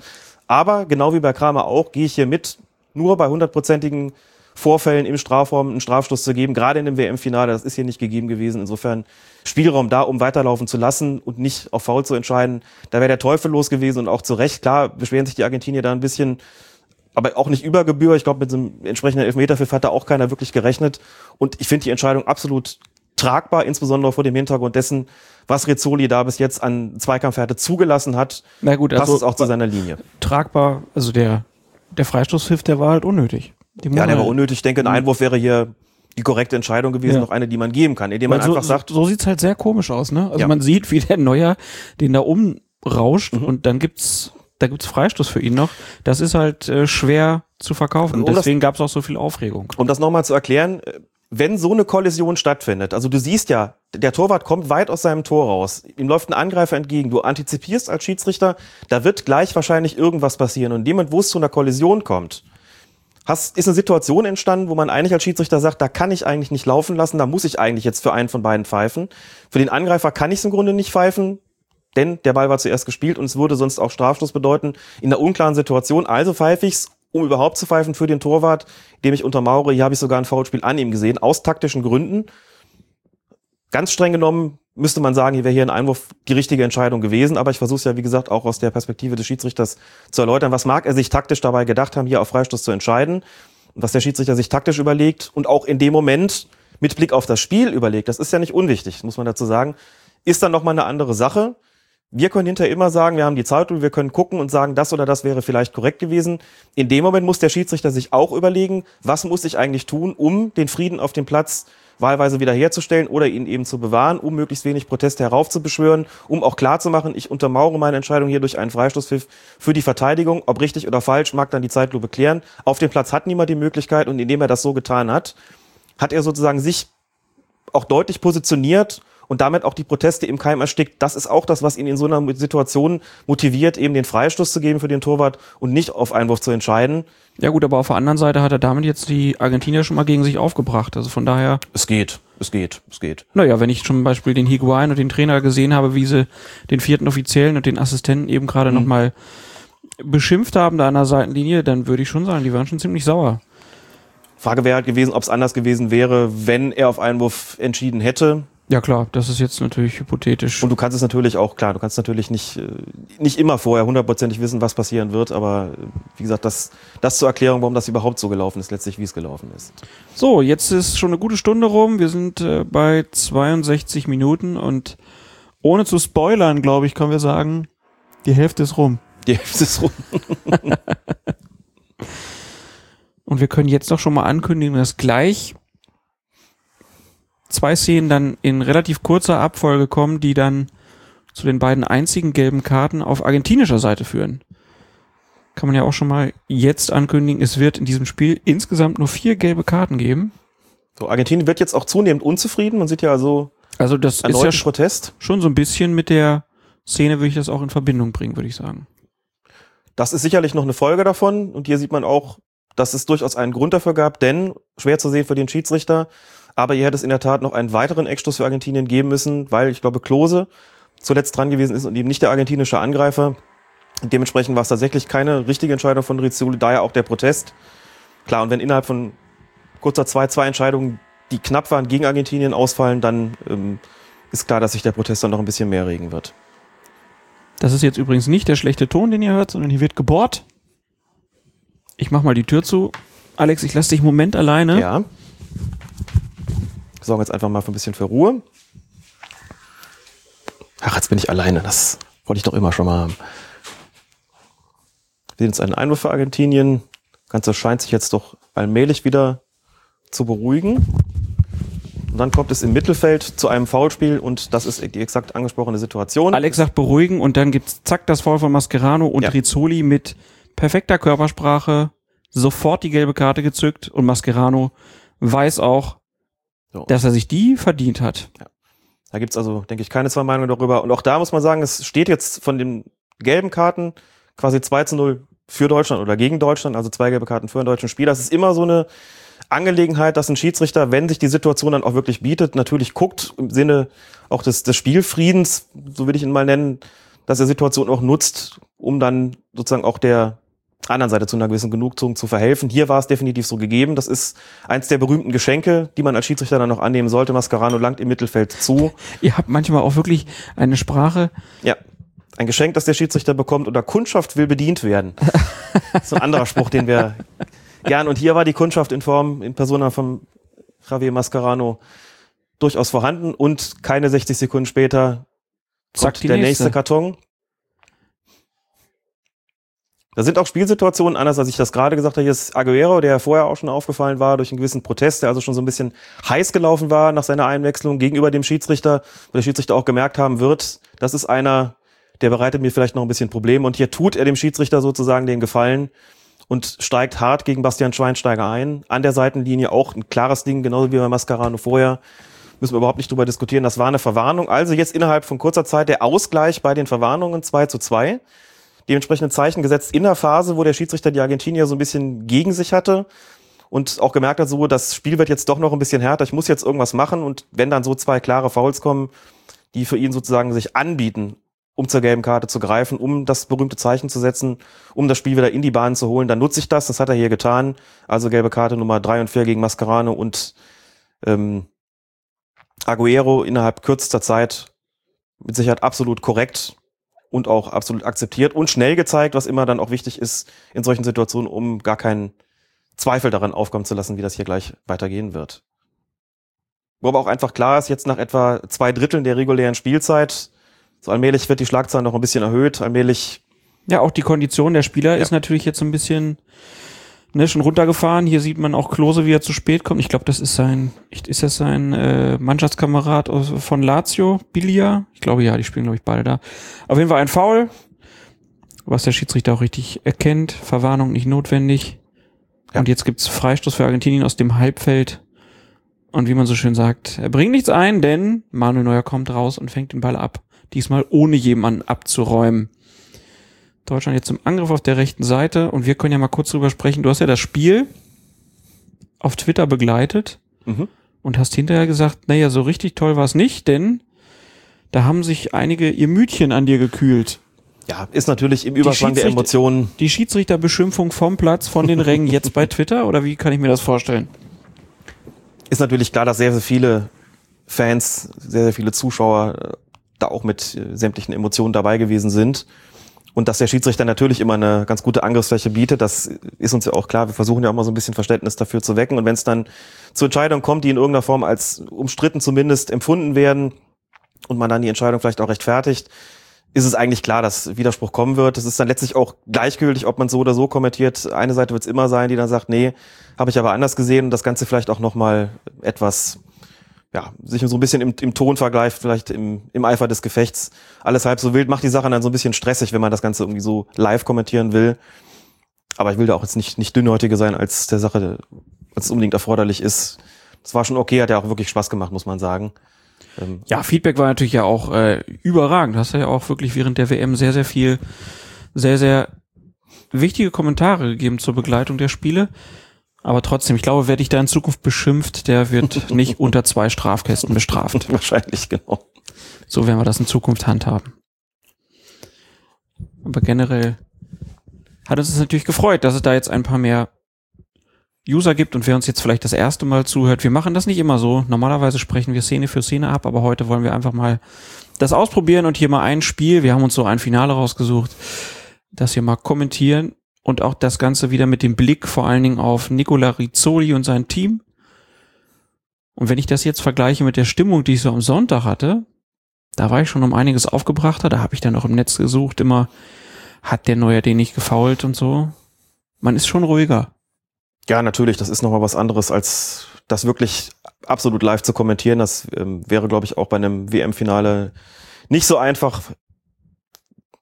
Und jetzt weiß man natürlich auch schon nicht nur, wie das Ganze ausgegangen ist, sondern man hat sich vielleicht auch nochmal angeschaut, sich nochmal Gedanken über die eine oder andere Szene gemacht, kann das Ganze natürlich auch, insofern ist es vielleicht auch in gewisser Weise von Vorteil für uns, kann das Ganze jetzt besser kontextualisieren, diese ganzen Entscheidungen, hat schon so ein bisschen im Blick, wie hat der Schiedsrichter denn insgesamt gepfiffen, wann kommt welche Situation, worauf muss man achten. Aber trotzdem werden wir es hier natürlich letztlich von Minute zu Minute uns angucken und auch darüber sprechen, wie denn so die Taktik des Schiedsrichters aussieht der jetzt, deswegen habe ich es ja gerade auch bei den gelben Karten nochmal etwas, äh, etwas genauer ausgeführt, eben gemerkt hat, das Spiel zieht vom Charakter her an, ich muss aufpassen, dass es mir nicht aus den Fingern gleitet. Es gibt also ein bisschen emotionalere Reaktionen als noch in der ersten Halbzeit beispielsweise. Es gab die eine oder andere etwas härtere Szene. Ich muss jetzt was machen und das hat er mit den beiden gelben Karten eben versucht, hat versucht so ein bisschen den, ähm, das Gift aus der Partie zu nehmen.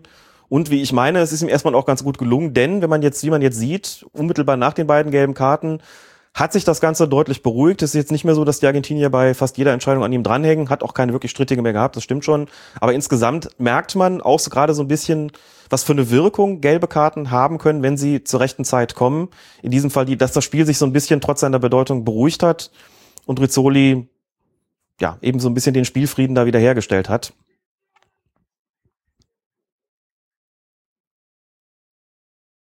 Eigentlich eine ganz gute Möglichkeit für die Deutschen hier gerade durch Schürle, der da von Müller kurz im Strafraum freigespielt werden kann. Aber er kriegt den Ball nicht unter Kontrolle. Und so kann Romero den Ball dann einfach aufnehmen. Jetzt auf der Gegenseite kurzer Zusammenprall zwischen Miro Klose da im Mittelfeld mit einem argentinischen Spieler. Kurze Entschuldigung, dann ist es wieder gut. Beide stehen sofort wieder auf, beide wollen nichts. Rizzoli hat kurz nochmal hingeguckt. Ja, hat Vorteil gegeben, ne? hat er schon angezeigt. Kurz die, die eine ja. Hand raus. Von daher alles richtig. Souveräne Spielleitung weiterhin. Ja. Es sind 70 Minuten und 45 Sekunden rum. Und wo ich da draußen gerade Joachim Löw sehe, ich fand es ganz interessant. Hansi Flick wurde gefragt, sag mal, Herr Flick, kann es sein, dass Sie jetzt viel mehr reden? Und jetzt redet aber erstmal Rizzoli und macht dann eine kurze Ansage. Was hat er ihm wohl gesagt? Worum ging's? Das habe ich ehrlich gesagt nicht mehr im Kopf, was da war. Es äh, kommuniziert gerade und schickt noch jemanden weg. Nein, kann ich ehrlich gesagt, ist mir unklar in der Situation.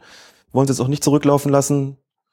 Ist aber wieder von der Körpersprache und der ganzen Erklärung an die Spieler letztlich wieder vorbildlich, um da gar nichts aufkommen zu lassen. Habe jetzt aber ehrlich gesagt nicht erkannt, was Sache ist. Aber du warst bei Löw. Genau. Äh, und da wurde äh, Hansi Flick gefragt, sagen Sie mal, Herr Flick, haben Sie denn jetzt mehr Einfluss auf den Löw?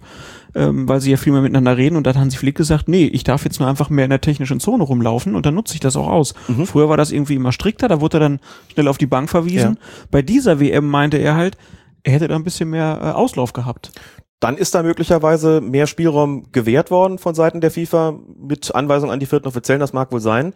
Muss auch sagen, dass ich eigentlich mich nicht daran erinnern kann, dass jetzt irgendwelche Trainer aneinander geraten wären oder dass, dass es da ein nennenswertes Problem gegeben hätte ähm, in Bezug auf die, die, die Trainer oder irgendeinen Betreuerstab, was jetzt ähm, das deren Verhalten betrifft, möglicherweise war das ganz gut, ihnen da ein bisschen mehr Spielraum zu geben. Grundsätzlich ist es so, um das auch nochmal zu sagen, darf eigentlich in der Coaching Zone immer nur einer stehen und Anweisungen geben, also nicht zwei oder drei oder vier auf einmal, sondern immer nur einer und ähm, der Rest muss eigentlich auch sitzen. Das heißt, wenn Löw ähm, keine Anweisung geben will, sondern Flick sie geben soll, dann muss Löw sich eigentlich hinsetzen oder zumindest deutlich in den Hintergrund treten und Flick darf nach vorne kommen. Aber da scheinen die vierten Offiziellen recht gelassen gewesen zu sein, ohne dass es zu großartigen Problemen gekommen ist. Wenn man mal von diesen ständigen, wir haben es ja schon ein paar Mal auch gesagt, ständigen Fordern von gelben Karten absieht, ein unguter Einfluss, der da von außen gekommen ist, muss man sagen, und das äh, hätte sicherlich anders laufen sollen.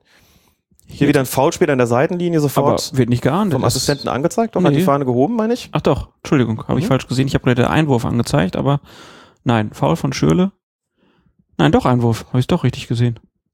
Er hat keinen Freistoß gegeben. Dann ist die Sache offensichtlich unklar gelaufen, denn ich hatte ein Fahnenzeichen, dann gibt es hier eine Unstimmigkeit offensichtlich zwischen Schiedsrichter und dem ersten Assistenten, also Nee, ich meine, Renato Faverani. Ich, ich meine aber, der Assistent hat Einwurf angezeigt. Ich habe das Fahnenzeichen so interpretiert, dass er kurz gewunken hat mit der Fahne. Das ist eigentlich immer ein Zeichen dafür, dass es einen Freistoß geben soll, dass ein Foul vorgelegen hat. Das sah auch so ein bisschen so aus, direkt vor der Trainerbank, aber Schiedsrichter hat auf Einwurf entschieden. Entweder war es wirklich ein unklares Fahnenzeichen oder es gab tatsächlich eine Unstimmigkeit zwischen den beiden, ist aber aufgelöst worden, in jedem Fall Ballbesitz Argentinien. So oder so. Sah auf jeden Fall ein bisschen, bisschen kurios aus, ein bisschen unklar aus. Jetzt nach etwas über 70 Minuten, wie viel haben wir? 73, 40 haben wir jetzt gespielt. So, und wir kommen jetzt, wie sagt man so schön, in die Crunch-Time. Das ist, sagt man so? habe ich, habe ich jetzt öfter gelesen während des, während der WM, vor allen Dingen so in den Viertelfinalspielen. Letzte Viertelstunde kommt gleich. Das heißt natürlich auch für den Schiedsrichter jetzt nochmal höchste Alarmstufe. Ja, absolut. Gerade wenn dann so ein Spieler wie Messi einfach mal von rechts vom Strafraum nach links zur Mitte zieht. Immer natürlich be beschattet, beobachtet von den Gegenspielern. Aber hier kann er nicht gestoppt werden, kann abschließen, kann sich einmal um den gesamten Strafraum herumspielen und verzieht dann aber im Abschluss Höhe des. Da hat man noch ganz gut noch ab. gesehen, dass der Schiedsrichter, das Rizzoli, auch Messis Laufwege so ein bisschen kennt, denn er hat gemerkt, was er vorhatte und ist schon prophylaktisch ein paar Schritte nach hinten gegangen, obwohl er sehr mittig stand, um eben nicht im Weg zu sein. So eine Kleinigkeit nur, aber daran kann man das eben ganz gut sehen, dass auch, wie sich Schiedsrichter vorbereiten, dass sie merken, was hat er vor, dass er höchstwahrscheinlich eben so robbenmäßig nach innen zieht und dann gehe ich schon mal ein paar Schritte weg, um nicht hinderlich zu sein, wenn es dann Hier jetzt ganz läuft. interessant, dass Manuel Neuer mittig den Abschlag macht. Ja, das ist erlaubt seit vielen, vielen Jahren. Es ist letztlich egal, wo der Ball ins Tor ausgeht. Der Abstoß darf von jedem Punkt des Torraums aus erfolgen. Das heißt, wenn der da rechts ins Ausgeht, darf er den auch von links machen und umgekehrt. Er darf ihn auch mittig ausführen, ganz wie er das möchte. Das ist lange Zeit anders gewesen. Da hieß es, wenn er links ausgeht, muss auch vom, von der linken Seite der Abstoß erfolgen und wenn er rechts ausgeht, von rechts. Inzwischen, oder seit langer Zeit, ich glaube, es sind etwa 20 Jahre Minimum, ist es letztlich gleichgültig, von wo er ausgeführt wird. Das ist auch gut so. Da ist früher ziemlich viel Zeitspiel mit begangen worden. Ja, der ist dann rechts ins Ausgegangen, dann hat der Torwart sich den genommen, nach links gelegt, der Schiedsrichter gepfiffen, nee, nee, auf die andere Seite, da sind wieder Sekunden vergangen. Da hat man gesagt, das kann man eigentlich leicht lösen, indem man sagt, ist doch egal, von wo der Abschluss ausgeführt wird. Und seitdem ist das auch zulässig und was das betrifft, wirklich auch sicherlich ein Segen, weil dadurch eine Möglichkeit entfallen ist, auf Zeit zu spielen. Ich muss ganz ehrlich gestehen, ich habe es wieder nicht gewusst. Hat sich bei mir so er verfestigt, dass man immer Dafür sind wir ja hier da, um darüber zu sprechen. wieder was gelernt. Und ich bin auch sicher, wenn ich das in der Kreisliga C dann mal anders mache. Auch hier wieder eine Zweikampfhärte, die er laufen lässt. Er sagt, okay, es ist Ballbesitz und für mich noch im Rahmen. So, und erst jetzt pfeift er. Pfeift dann allerdings für Argentinien. Ja, man sieht auch, Schürle ist schon immer relativ häufig mit dabei. Also auch so ein Spieler, wo ein Schiedsrichter sich dann überlegen muss, was mache ich damit. ne? Genau wie bei Aguero, wo wir vorher gesehen hat. Das ist ein Spieler, der ist sofort oft im Getümmel. Der ist oft in Zweikämpfe verwickelt. Der ist auch so ein bisschen emotional. Der geht auf mich los. Da ist was. Da muss man als Schiedsrichter auch merken, das sind diejenigen, die mir ein Spiel schwierig machen können, die mir ein Spiel erschweren können. Bei Schirle eben auch, der gerne mal protestiert, der oft vorne mit dabei ist. Und da muss man einfach auch zusehen, dass man da eine Linie findet, um mit den Spielern einerseits klarzukommen, aber andererseits sie auch dann so ein bisschen kürzer zu halten in der einen oder anderen Situation, um eben nicht Gefahr zu laufen, ähm, von denen wirklich richtig Ärger gemacht zu bekommen. Aber ich finde, auch das macht Rizzoli sehr, sehr gut. Also bis jetzt, hm, nach knapp 77 gespielten Minuten, muss man wirklich sagen, der Schiedsrichter steht nicht im Mittelpunkt, hat heikle Situationen durch seine Fähigkeit zur Kommunikation hervorragend gelöst und ist aus den kniffligen Situationen eigentlich gut rausgekommen. Wie gesagt, bin ja eben der Meinung, dass bei Neuer und bei Kramer eben das vollkommen richtig war, so zu entscheiden, wie er das getan hat und es auch die Akzeptanz der Spieler letztlich gefunden hat. Nächste Auswechslung bei Argentinien. Genau, und bei uns wechselt sich die Katze ein. Hallo Katze. Ganz herzliche Begrüßung auch hier im Podcast von Colinas Solange es nicht auf eins der Laptops springt, ist alles in Ordnung. Hat nicht so viel Interesse am Fußball. doch ab und zu legt sie sich mal auf einen der Stühle und guckt tatsächlich richtig aufmerksam zu. So kann man das auch wiederum nicht sagen. Und wenn ein Tor fällt und wir ein bisschen rumbrüllen, dann ist sie immer sehr schreckhaft und verschwindet dann unterm Sofa. Sehr schön.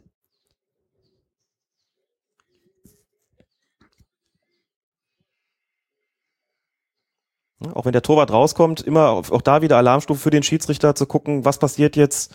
Spielt der Torwart zuerst den Ball? Gibt es irgendeinen Spieler, der ihm im Versuch, den Ball zu spielen, vielleicht ins Gesicht tritt? Da muss man sofort die entsprechende Position einnehmen, vielleicht so ein bisschen auch, will ich sagen, in die Hocke gehen, aber sich ein bisschen tiefer, tiefer bücken, um zu gucken, einen besseren Blick zu haben, was da gleich Sache ist und noch zu antizipieren, was könnte da passieren und was muss dann von mir für eine Entscheidung getroffen werden. Hier ist nichts passiert, ist alles sauber gelaufen, also konnte es auch nochmal weitergehen. Auffällig bei Rezzoli ist wirklich seine, ich finde, sehr, sehr, sehr, sehr ruhige Art. Also kein Schiedsrichter, der bei einem Foul hinläuft, wie von der Tarantel gestochen und irgendwie wild gestikuliert und völlig theatralisch irgendwelche Zeichen gibt, sondern der das Ganze sehr, sehr ruhig macht, muss man sagen. Er lässt halt auch einfach viel laufen. Er lässt ne? natürlich viel laufen, aber strahlt auch insgesamt, strahlt er sehr, sehr viel Ruhe aus. Ja. Keine Hektik, muss man sagen. Er stellt sich nicht in den Mittelpunkt, versucht die Spieler so ein bisschen runterzukochen, wenn sie so ein bisschen aufgeregt sind, also ein bisschen sie auf seinen, auf seinen Ruhepol sozusagen zu bringen. Ist natürlich nicht möglich in so einem Spiel, ist vollkommen klar. Aber das ist so seine Art, die ihn, die ihn auszeichnet, was so ein Spiel in aller Regel ja auch wirklich gut tut. Gleichzeitig lässt er halt auch keinen Zweifel an seinen Entscheidungen, das ist vollkommen klar. Ist also nicht so, dass man zu irgendeinem Zeitpunkt den, das Gefühl hätte, ist da irgendwie unsicher oder wüsste nicht, was er, was er tun soll. Also auch eher sparsam in der Gestik, muss man sagen. In, insgesamt, ähm, sowas mag ich persönlich sehr gerne. Die, die Zeiten, wo wirklich die Theatraliker am Werk waren, die sind ähm, zum Glück ja dann doch weitestgehend vorbei. Ich habe mir während dieser WM ab und zu, ich weiß gar nicht, wie es kam, aber auch immer mal wieder Spiele von früher angeguckt. Die Schiedsrichter damals haben noch sehr viel mehr den Zampano gegeben. Ja. Hießen auch deshalb nicht ohne Grund Halbgötter in Schwarz. Ja, auch wieder eine Situation im Strafraum. Es liegen zwei Spieler da, Thomas Müller und ein Argentinier, jetzt kann ich es leider gerade nicht sehen, wer. Nach einer Flanke, auch das wieder Alarmstufe Rot sozusagen für den Schiedsrichter durch eine Flanke. In der Mitte ballt es sich, klatsch, klatsch, zwei liegen da und alle fragen sich, ist da was gewesen oder nicht, obwohl die Spieler letztlich auch relativ unaufgeregt reagieren. Hier Hövedes, Der auf den Fuß getreten wird, der es ja, aber mitkriegt. das ist schon sicherlich, sicherlich nichts, wofür man einen Strafstoß geben müsste. Da kommt jetzt nochmal die Zeitlupe, aber auch da, ja, da sieht man das. Das ist alles ein Tick zu theatralisch. Da ist Höwe das ist einfach kein Stürmer, sondern ein Verteidiger, der das dann doch ein bisschen übertreibt in der Situation. Insofern auch da alles richtig gesehen. Will auch keiner was, Spiel geht weiter. Thema erledigt. Aber nochmal zu den, zu der Theatralik der Schiedsrichter früher. Wird da kürzlich, ähm, Sag mal, der hat ja schwarze Schuhe an, der Romero. Bin ganz begeistert. Potztausend. Gratulation. Sorry, wollte ich nicht unterbrechen, aber das war jetzt verwunderlich. Kürzlich in einem Podcast-Interview, wo ich gefragt worden bin, was meine schönste rote Karte war, wenn man bei roten Karten von, von schön sprechen kann. Ich habe gesagt, es ist der Platzerweis, der bei der WM 1986 im Spiel zwischen Uruguay und Schottland ausgesprochen worden der, ist. war, der ging sehr schnell. Der ging nämlich, der war nach 56 Sekunden.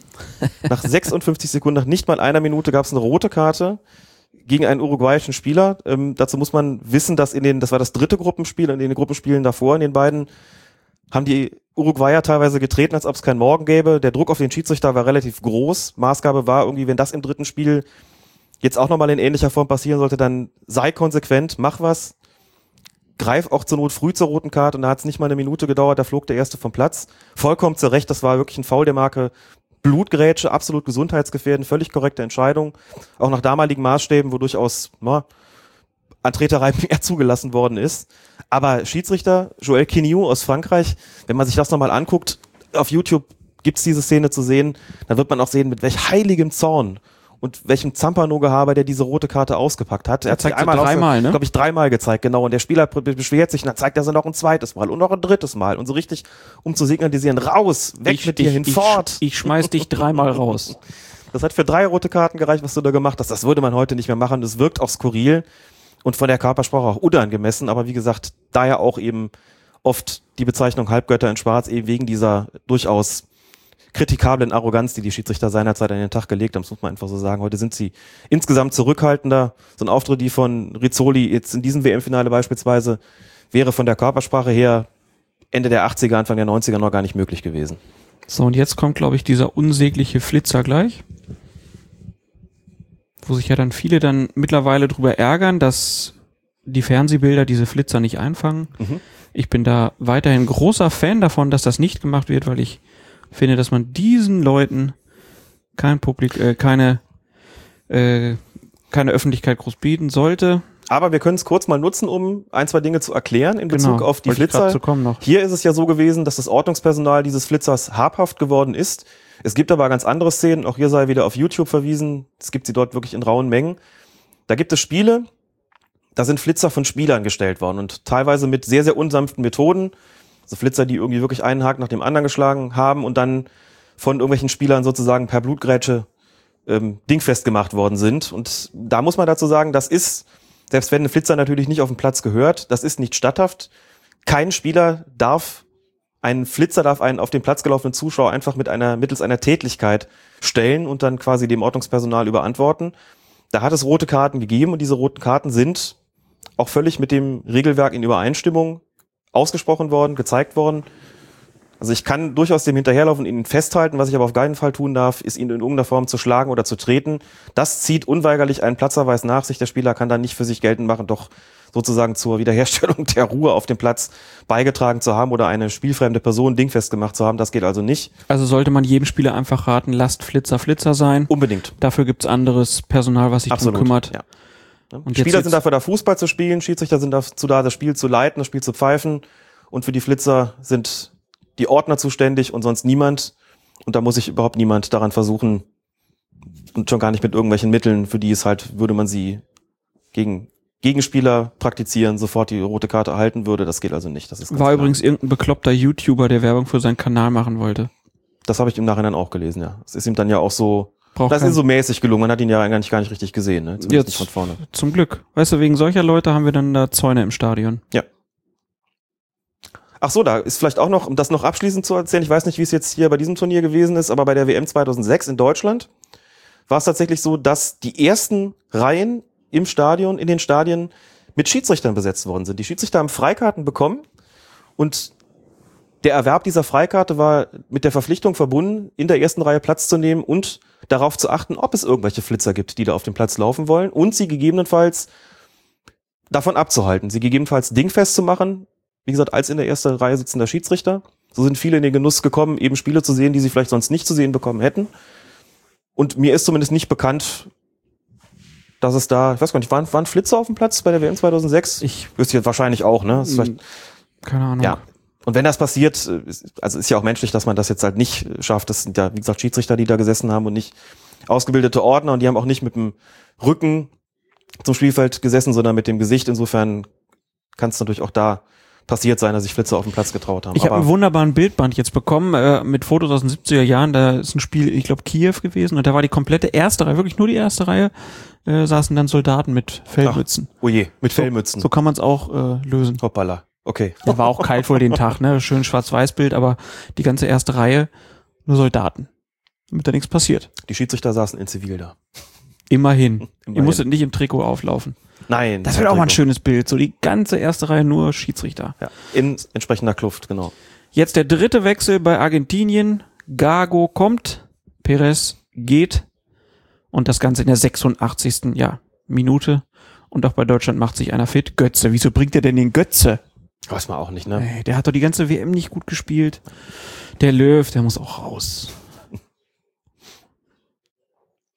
Das Ganze dreieinhalb Minuten vor Ende der regulären Spielzeit. Und es ist relativ ruhig, wenn man das jetzt so entspannt gucken kann und nicht die ganze Aufregung, dieses ganze Adrenalin des ungewissen Ausgangs hat, dann muss man sagen, das Spiel ist eigentlich relativ fair. Ja. Es, es passieren gar nicht viele, also äh, keine schlimmen Fouls oder so. Es gibt Zweikämpfe, wenn was passiert. Hier sieht man auch gerade mal Klose, fault da seinen Gegenspieler, kurzer äh, Low Five und dann geht's auch direkt weiter. Genau. Rizzoli muss gar nicht viel eingreifen. Ja, muss nicht viel eingreifen, hat auch da eben nur gepfiffen, gar nicht mal die Richtung angezeigt, einfach um deutlich zu machen, das war ein kleines Foul. Muss man gar nicht groß drüber reden. Ball hinlegen, spielen und weiter geht's. ne? Und da insgesamt muss man auch sagen, vom Spielcharakter, wenn man ihn sich so anschaut, muss man sagen, vier gelbe Karten, zwei hier, zwei da, das passt eigentlich so. Man, ich würde jetzt nicht sagen, dass es eine Mannschaft gab, die jetzt deutlich härter gespielt hat, vielleicht ein bisschen mehr Zweikampfhärte von den Argentiniern, aber nicht wirklich wesentlich, sodass mir das wirklich angemessen zu sein scheint und vollkommen zum Spielcharakter passt, dass wir diese Kartenverteilung haben. Insofern alles vollkommen in Ordnung. Und er hat halt die Szene von Hövedes, da bin ich mir sicher, nicht so gesehen, wie wir sie gesehen Nein. haben. Und jetzt Miroslav Klose mit seinem mutmaßlich letzten Auftritt bei einer WM. Gibt Verabschiedet sich von Rizzoli. Das finde ich auch irgendwie ein Den er natürlich Bild. auch gut kennt aus Italien. Das kann gut sein, ne? dass die beiden sich da auch in der Liga schon Absolut. begegnet sind. Und dann Mit gibt's da Sicherheit. Ja. kurzes Dankeschön sogar schon für den Schiedsrichter. Ich glaube, hier kann man davon reden, dass das ja kein Zeitspiel ist, weil es steht ja weiterhin 0 zu 0. Nein, das ist kein Zeitspiel. Kurze Ansprache von Klose an Götze. Ich glaube, er sagt ihm sowas wie, du machst heute ein. Das sagt man ja oft und meistens trifft's nicht zu. Aber wenn es zutrifft, kann man hinterher sagen, ich habe es ja gesagt. Stimmt. Hat also nur Vorteile. Clever gemacht von Klose. Großer Mann.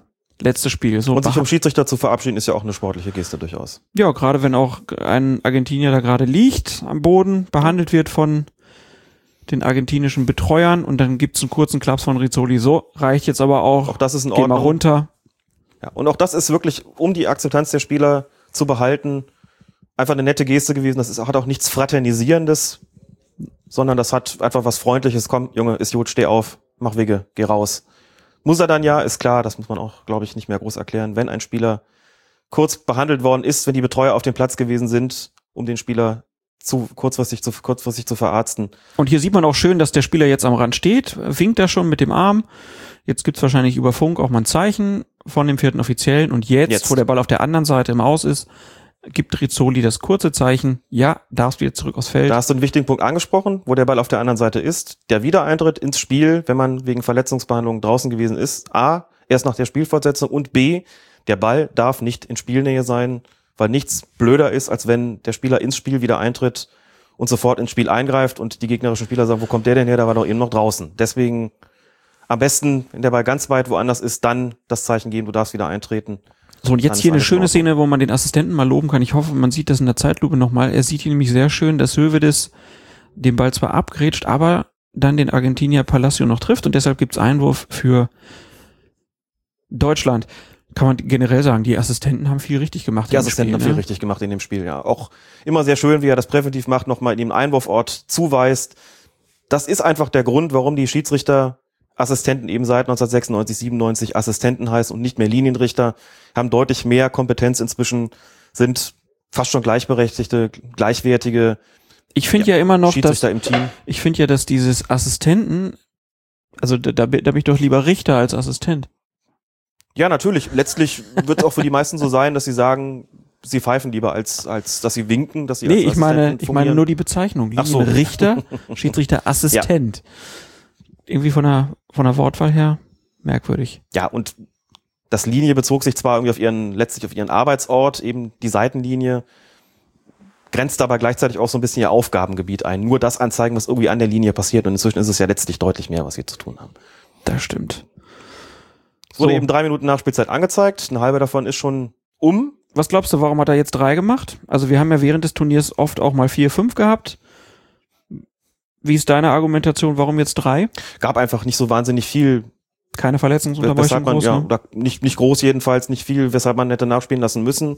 Auch beide Mannschaften haben sich, das kann man glaube ich auch sagen, nicht sonderlich viel Zeit gelassen. Ich bin mal gespannt, weil die Nachspielzeiten ja doch teilweise sehr viel länger waren, ob man irgendwie rausbekommen kann, ob so eine Art Faustregel für die Schiedsrichter gegeben hat. Also Tor eine halbe Minute, Auswechslung eine halbe oder wie auch immer, was denen gesagt worden ist, aus welchen Gründen sie nachspielen lassen sollten, wie lange jeweils, Hm. wenn sie es also nicht so genau mitstoppen wollten. Aber es gibt ja so Ereignisse, die haben so eine Art durchschnittliche so eine Art durchschnittlichen Zeitverbrauch dann eben, wie gesagt, eine halbe Minute oder was auch immer. Also vielleicht bekommt man das irgendwann mal raus. Bin weiterhin auch gespannt, ob das vielleicht eine Sache sein wird, die auch auf die Bundesliga eine Auswirkung hat, wo ja im internationalen Vergleich gesehen die Nachspielzeit relativ dürftig, relativ dünn ausfällt. Also im Schnitt etwas über zwei Minuten, während sie zum Beispiel in der Premier League in England beim Doppelten liegt, bei über vier Minuten. Und bei dieser Weltmeisterschaft habe ich jetzt noch keine Werte, aber da waren oft Nachspielzeiten von teilweise fünf oder sechs Minuten dabei, was für Bundesliga-Verhältnisse ungewöhnlich wäre. Sogar Felix Brüch hat so viel Nachspielzeit So viel, sogar Felix Brüch, Brüch hat so viel nachspielen lassen. Er lässt auch international mehr nachspielen, weil da, wie gesagt, andere Kriterien gelten, für was, wofür Nachspiel, nachgespielt werden muss. Und bei dieser bei M eben auch. Hier sind es drei Minuten, das scheint mir auch durchaus angemessen, denn so viel Zeit ist da ja nicht verloren gegangen oder vergeudet worden. Deutschland versucht es jetzt nochmal, hat den Ball aber im Strafraum verloren. Langer Ball von Argentinien, Kopfball gewinnt Hummels und jetzt der Ball schon wieder vorne bei Argentinien. vielleicht nochmal die Möglichkeit für Argentinien hier kurz vor Ende des Spiels das 1 zu 0 zu machen. An die ist dann doch ein Reporter verloren gegangen. Es gibt, es gibt nochmal Einwurf. Man hat Hummels schon angesehen, der war schon da. Relativ geschlaucht, würde Ja. ich sagen, ne? Definitiv. Klar, dass das zusetzt. Das ist ja immer nicht immer nur eine Sache, die läuferisch mitnimmt, sondern auch mental. Übrigens natürlich auch, schöne Überleitung jetzt, fast wie Delling, für den Schiedsrichter, bei dem es natürlich auch A, eine körperliche Geschichte und B, eine mentale Angelegenheit ist, auch für Rizzoli, der sich wahrscheinlich in der Situation auch gedacht haben wird, es wäre mir nicht ganz unrecht, wenn jetzt eine Mannschaft noch vor Ende der regulären Spielzeit plus Nachspielzeit noch ein Tor erzielen würde. Den Gefallen tun sie ihm aber nicht. Er hat ganz kurz vor Ablauf der Nachspielzeit gepfiffen, nämlich bei 92, 59 und ganz lustig, das ist mir gar nicht so aufgefallen, wie viele Spieler der deutschen Nationalmannschaft da direkt in die Kabine sprinten, um nochmal auf Toilette zu gehen.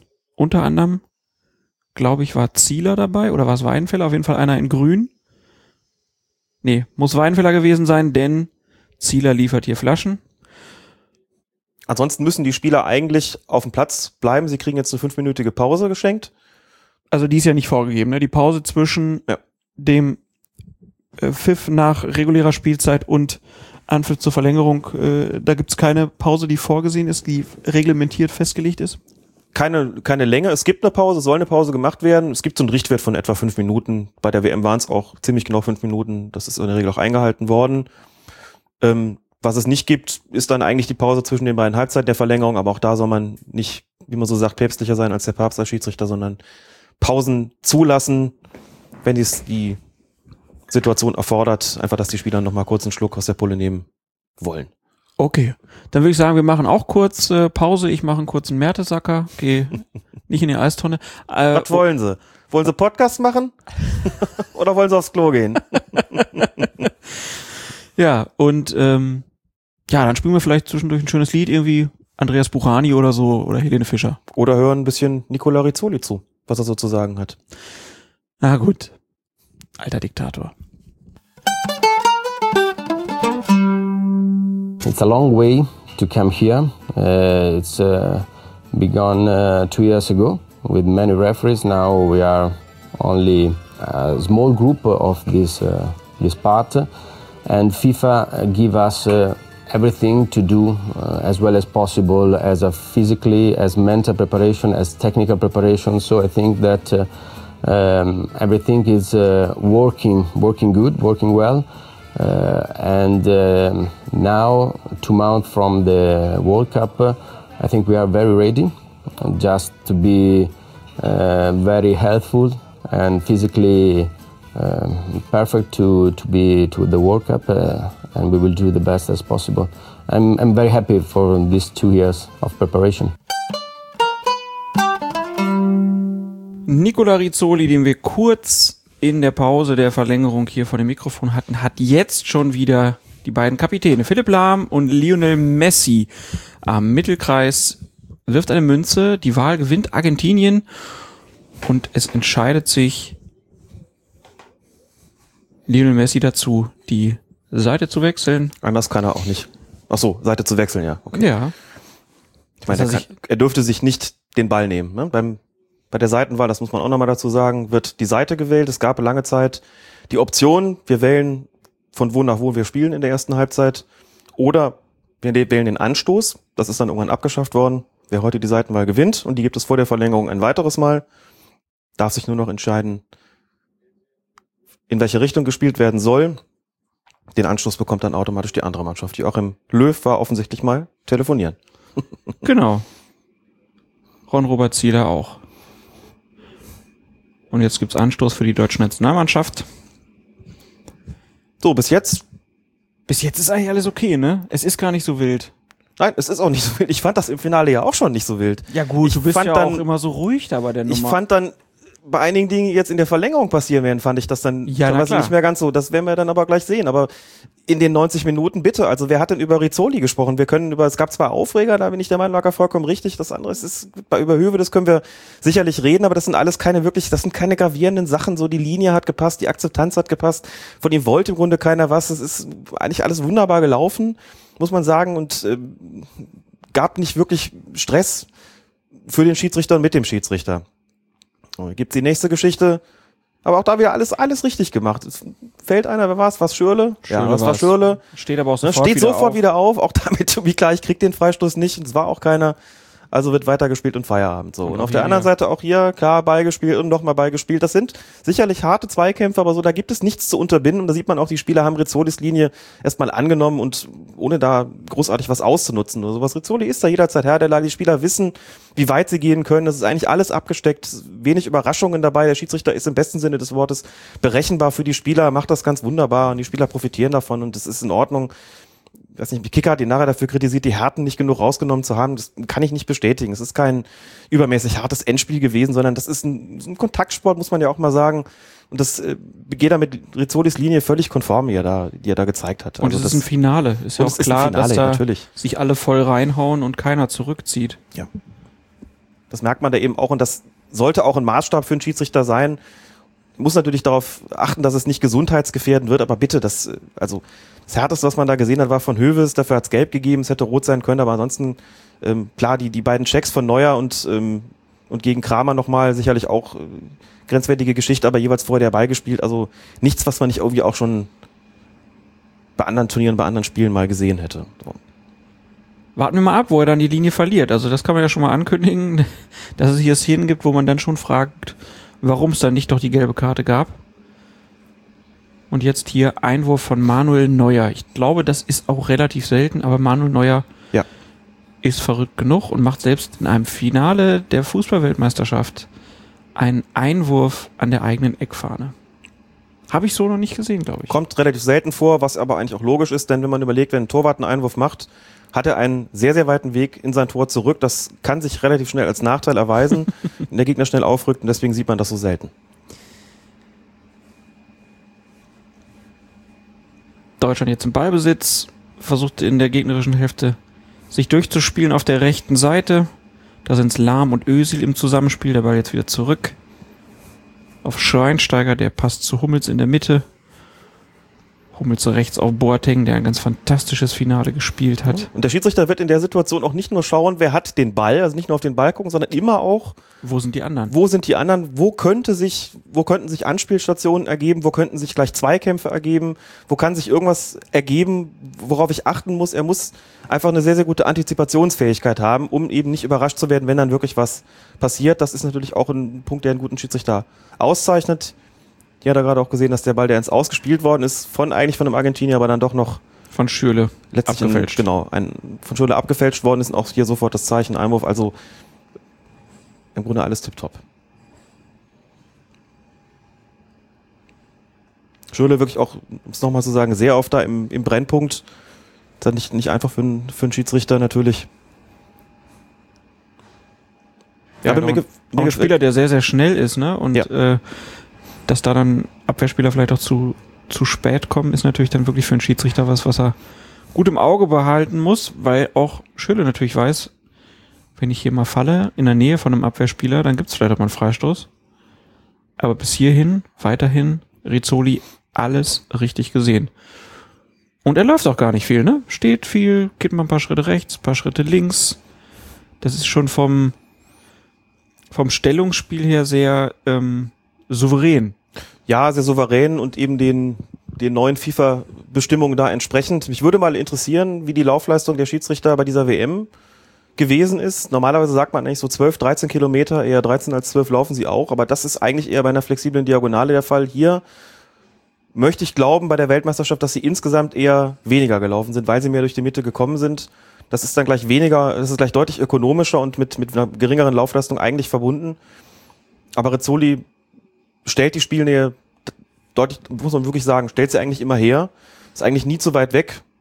Hat das alles bestens im Blick und positioniert sich auch immer genau so, dass er das Spielgeschehen letztlich zwischen sich und seinen Assistenten hat.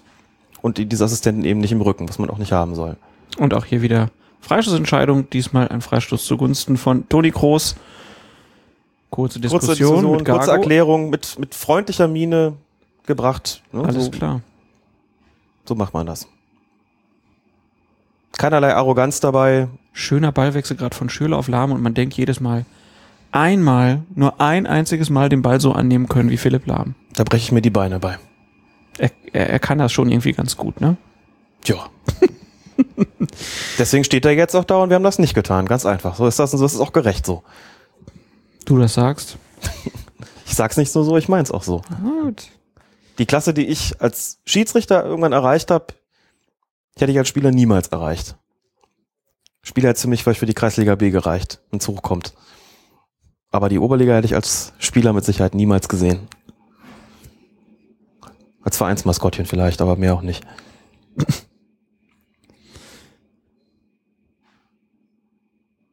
96 Minuten gespielt jetzt mittlerweile. Das Spiel ist weiterhin natürlich höchst intensiv, weil es halt wie im Finale ist, aber es gibt wenig Szenen, die jetzt wirklich kritisch sind bis hierhin. Und die deutsche Mannschaft weiterhin gut organisiert im Abwehrverbund. Argentinien hat es schwer, sich da Richtung Strafraum durchzuspielen, muss auch wieder den Ball über die Abwehrspieler suchen. Da ist es dann sogar fast Messi, der mal einen schlechten Ball spielt auf seinen Innenverteidiger. Und dann ist es Hummels, der sich verschätzt. Palacio lupft den Ball über Neuer. Der Ball landet im Aus. Und Rizzoli ist schon wieder auf Höhe des 16ers gewesen. Also hat da auch perfekten Blick gehabt. Und wenn da was gewesen wäre, dann hätte er es gesehen. Auch der Assistent schön auf Höhe der Abwehrspieler. Rennt sogar bis zur Linie hinten durch. Muss, auch- auch muss er wahrscheinlich gar nicht mehr, ne? Heutzutage. Nein, das muss er eigentlich, muss er eigentlich nicht mehr. Aber wo man auch da sagen muss, der, die mittige Position ist gar nicht so wirklich optimal. Neuer kommt raus, so und es könnte sich eine Situation ergeben, in der es zu einem Zusammenprall zwischen An Torwart und Angreifer kommt beispielsweise. Wenn das dann so ist und man sich entscheiden muss, ist da der Ball gespielt worden oder nicht oder gab es nur eine Kollision, ist es ein Foul und wenn ja, von wem, ist es eigentlich sinnvoller, einen Seitenblick zu haben. Dafür hätte er aber seitlicher stehen müssen und auch vor allem etwas weiter schon in den Strafraum reinlaufen müssen. Das hat er an der Stelle so ein bisschen verpasst. Sicherlich auch ein Ergebnis der entsprechenden FIFA-Direktive mit dem Positionsspiel. Aber das ist eigentlich nicht, nicht wirklich optimal. Also ja, da auch ein bisschen Glück gehabt, dass nichts passiert ist. Denn das, die Positionierung war nicht optimal, was ihm aber, wie gesagt, nicht wirklich anzulassen ist an der Stelle. Ansonsten muss man wirklich auch sagen, äh, sehr, sehr erfreulich, es schindet eigentlich niemand was. Es passiert eigentlich nicht, dass da mal jemand auf dem Boden liegt, wo nichts gewesen ist. Also es sind Leute liegen geblieben nach gewissen Zweikampfhärten, aber was es nicht gegeben hat, ist, dass hier wirklich irgendwas geschunden worden ist. Das ist natürlich auch schon auch eine Folge von Rizzolis Spielleitung, der einfach deutlich gemacht hat, damit kommt man bei ihm einfach nicht durch. Ne? Hier sieht man die Wiederholung nochmal. Da gibt's also dann noch keinen Zusammenprall. Auch da muss der Schiedsrichter natürlich wachsam sein bis zum Schluss. Denn wenn der den Ball über den Torwart drüber lupft und der Torwart ihn anschließend fault, wäre das immer noch ein Foulspiel, das mit dem Strafstoß geahndet werden müsste. Hier passiert gar nichts, hier gibt's überhaupt keinen Kontakt. Insofern alles gut gelaufen, aber die Situation ist eben noch nicht abgeschlossen, nur weil der Ball über den Torwart da drüber gelupft wird. Selbst wenn der dann irgendwie ins Ausgeht, wenn es zu, zu einer Kollision kommt, die der Torwart verschuldet, ist ein Strafstoß fällig. Das muss man halt auch dabei sagen. aber hier in dem Fall Dazu sagen, nicht dabei sagen. Meine Güte. Es gab überhaupt keinen Kontakt in diesem Fall, von daher Nein, alles gut. alles richtig. Kein Tor, weiterhin 0-0. Und wir haben gleich 99 Minuten absolviert. Was hast du denn geglaubt, als du es geguckt hast? Elfmeterschießen oder hast du damit gerechnet, dass es noch in der regulären Spielzeit für irgendeinen von beiden ein Tor Ich war eigentlich die ganze Zeit relativ zuversichtlich. Ich habe äh, nie gedacht, dass Mario Götze das Tor schießt. Ich hätte irgendwie, ich, hab, ich weiß auch nicht, ich habe immer auf Müller gesetzt die ganze Zeit. Ähm, aber irgendwie war ich, ich war die ganze Zeit zuversichtlich. Ich habe eigentlich relativ frühzeitig damit gerechnet, dass es ein Elfmeterschießen gibt, weil sich doch beide, wie man so schön sagt, zu neutralisieren schienen. Ja, noch ich zumindest. Nicht, dass irgendjemand der beiden jetzt wirklich drauf gesetzt hätte, da ins Elfmeterschießen zu kommen, aber mir schien das eine relativ wahrscheinliche Option zu sein, weil eben auch vergleichsweise gute Torchancen, die jetzt aber nicht ganz so zahlreich waren, ungenutzt geblieben sind. Bin ich Das- eigentlich fest davon Das Irre ausgegangen. ist halt irgendwie, der Manuel Neuer war so stark, dass ich mir, egal was für ein Ball aufs Tor kam, immer gar keine Sorgen gemacht habe. Das war schon, Ja, da ist er Bemerkenswert. natürlich schon outstanding, wie man so sagt. Das ist überhaupt, überhaupt keine Frage. Gerade sein Antizipationsvermögen ist ja einfach un unglaublich gut und ist einfach eine, eine völlig andere, durch ein völlig anderes Torwartspiel, als man es irgendwie gewohnt gewesen ist. Und das aber natürlich auch, wie man gesehen hat in der einen Situation, wo es zu dieser Kollision gekommen ist, für den Schiedsrichter letztlich eine Herausforderung ist, weil bei solchen Torhütern es immer mal sein kann, dass die relativ weit raus müssen, dass immer Alarmsituationen für den Schiedsrichter sind, wenn ein Torhüter rauskommt. Das ist immer potenziell gefährlich, immer ein potenzielles Ding für einen Freistoß und dann vielleicht sogar für eine rote Karte, wenn der Torwart dann eben zu spät kommt. Neuer weiß das auch, sagt das selbst eben auch, dass er sich darüber im Klaren ist, dass seine, seine Art Fußball zu spielen, seine Art des Torwartspiels immer mit einem gewissen Risiko verbunden ist und zu diesem Risiko gehört es eben auch latent Platzverweis gefährdet zu, gefährdet zu sein, wenn man so eine libere Position spielt. Und das ist aber bei dem Schiedsrichter dann eben auch so, dass er sich Gedanken darüber machen muss, dass er wissen muss, dass das ein Torhüter ist, der entsprechend spielt. Gut, das sollte man erwarten können von einem Schiedsrichter im, im modernen Fußball, der so hochpfeift, dass er da nicht irgendwie überrascht wird. Aber in entsprechenden Situationen, wo Neuer eben zuerst gefaustet hat, wird es bei Rizzoli auch so gewesen sein. Dass er vorher schon wusste, aha, da könnte gleich was passieren und ich bin auf So, und jetzt Situation kommt die Szene, wo. Mascherano Schweinsteiger im Zweikampf einmal so richtig legt. Schweinsteiger hat den Zweikampf gewonnen, erobert sich den Ball von Mascherano und der gerätscht ihm dann richtig übel von hinten um. Und da kann man sich dann schon fragen, du hast es so formuliert, warum hat Rizzoli Mascherano hier Ja. liegen, äh, leben gelassen? Weil er grätscht mit dem rechten Fuß voran und zieht dann mit dem linken Bein noch hinten durch. Das ist, finde ich, immer noch Ja. so die, Und selbst wenn er das, das Nachziehbein nicht gesehen hat, diesen, diesen neuen Begriff haben wir ja von Tobias Altenger kennengelernt, dieses Nachziehbein nicht gesehen hat, ist das, was zuerst passiert, vollkommen ausreichend. Das ist verwarnungswürdig. Der Ball ist weg, der kann ihn auch nicht mehr spielen, der kommt hier einfach zu spät. Er fällt Schweinsteiger, das Foul ist auch einfach hart. und er pfeift es ja auch. Und er pfeift es natürlich auch und es ist einfach oben, es ist einfach über die Grenze dessen, was er an Linie zugrunde gelegt hat bei seinen gelben Karten. Das heißt, hier wäre eigentlich für mich gelb-rot fällig gewesen. Gleich kommt eine Situation, die ist dann schon noch etwas deutlicher. Also hier mit viel, viel guten Willen kann man noch über den Spielraum diskutieren, aber eigentlich meine ich, dass, wie gesagt, bei dem Maßstab, den er zugrunde gelegt hat, dass hier eigentlich auch eine Verwarnung damit gelb-rot für Mascarano fällig gewesen wäre. Und hier kann man ja auch die, die Parallele dann ziehen. Also Schweinsteiger beschwert sich nicht großartig, kann Ja. man erstmal sagen. Und zum Zweiten die Parallele zum Champions League Finale Dortmund gegen Ja. Bayern 2013. Da haben wir hier auch die Diskussion gehabt. Da hätte man ja auch Ribery und wer war es noch? Lewandowski, ich weiß gar nicht, waren glaube ich drei Spieler, wo man sagen und Dante, könnte, die- Dante, Dante noch. Strafstoß, genau. Ne, Ja. Die hätten alle auch sich rote Karten verdienen können. Ja. Und da haben wir damals hier im Podcast ja auch gesagt, will man das? Will man in einem Endspiel, dass eine Mannschaft nur noch zu zehn zu Ende spielt?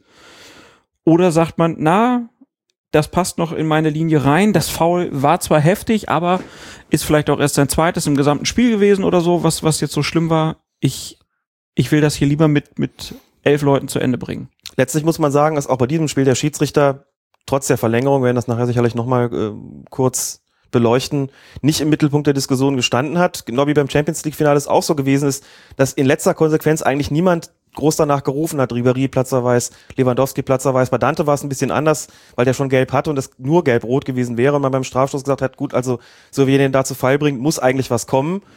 Aber trotzdem ist das nicht der Punkt gewesen, über den sich die Leute so richtig beschwert haben. Naja, also aus dem Dortmunder Lager haben sich schon viele Ja? auch über dich aufgeregt, dass du da diese Sicht der Dinge vertreten hast. Habe ich schon wieder vergessen. Ist doch solche Sachen verdränge ich dann immer. Gleich wie? Nehmen wir einfach nochmal, wie gesagt, die Linie von, von Rizzoli, dann war das eigentlich hier an der Stelle schon, schon gelb-rot. Insbesondere, wenn man überlegt, dass es bei Schweinsteiger als Einstiegsverwarnung für so eigentlich ein relativ harmloses taktisches Ding gelb gegeben hat. Da passt auch, es dann nicht, Und ne? auch die beiden Verwarnungen für die, für die Argentinier, eben für Mascarano und Aguero in der zweiten Halbzeit, sind eigentlich aus ähnlichem Holz geschnitzt gewesen, muss man sagen. Oder die Vergehen, besser gesagt, sind aus ähnlichem Holz geschnitzt gewesen. Boah, ich glaube, das Bild ist völlig schief, egal war eigentlich von ganz ähnlicher Qualität, so dass man da eigentlich sagen muss, so wie er da reingegangen ist und eben der Ball weg war, nicht mehr spielbar war, ist es eigentlich ein verwarnungswürdiges Ding und damit gelb-rot. Jetzt hat es dann Diskussionen gegeben, ich habe ja auch mal bei Twitter gefragt, ich rätsel immer noch, warum hat er die nicht gegeben? Dann haben Leute geschrieben, naja, vielleicht wollte er das Spiel eben nicht beeinflussen durch so einen Platzverweis. Das ist einerseits natürlich richtig und das denkt man sich als Schiedsrichter möglicherweise auch. Auf der anderen Seite ist natürlich das Gegenargument, ja, aber beeinflusst er das Spiel denn nicht auch, indem er einen notwendigen Platzverweis nicht ausspricht? ich finde die Argumentation völlig nachvollziehbar. Das tut er natürlich dann auch, denn es würde ja einen zahlenmäßigen Vorteil für den Gegner sonst bedeuten. Insofern ist das eine wie das andere ein Eingriff ins Spiel und manche davon sind eben unvermeidlich. Manche sind für den Schiedsrichter eben, ja, kann man sich nicht als Schiedsrichter nicht sparen. Und die wäre es aus meiner Sicht eben fällig gewesen, auch wenn sich der Protest hier erneut in Grenzen gehalten, aber allmählich habe ich auch den Eindruck, dass es ein bisschen an den Kräften liegt. Die haben keine Kraft mehr, um sich sich aufzuregen. wirklich aufzuregen. Es kommt jetzt halt häufiger vor, gerade weil das Spiel jetzt dem Ende entgegengeht, dass immer häufiger Spieler am Boden liegen. Ja, hier jetzt gibt's einmal die Szene, wo Palacio dann äh, lahm auf den Fuß tritt. Mhm. Klares Foul. Und dann gab's jetzt eben kurze Situationen, wo dann Schweinsteiger und Boateng dann schon mal dem Schiedsrichter zeigen, so, hier, reich jetzt langsam aber auch mal. Auch das war sicher an der Grenze. Also ich gehe da noch mit zu sagen, kein Gelb, kommt auch zu spät, tritt ihm auf den Fuß. Irgendwas vielleicht in der Grenze zwischen, zwischen Ermahnung und Verwarnung. Da gehe ich noch mit, dass er da, dass er da nichts macht.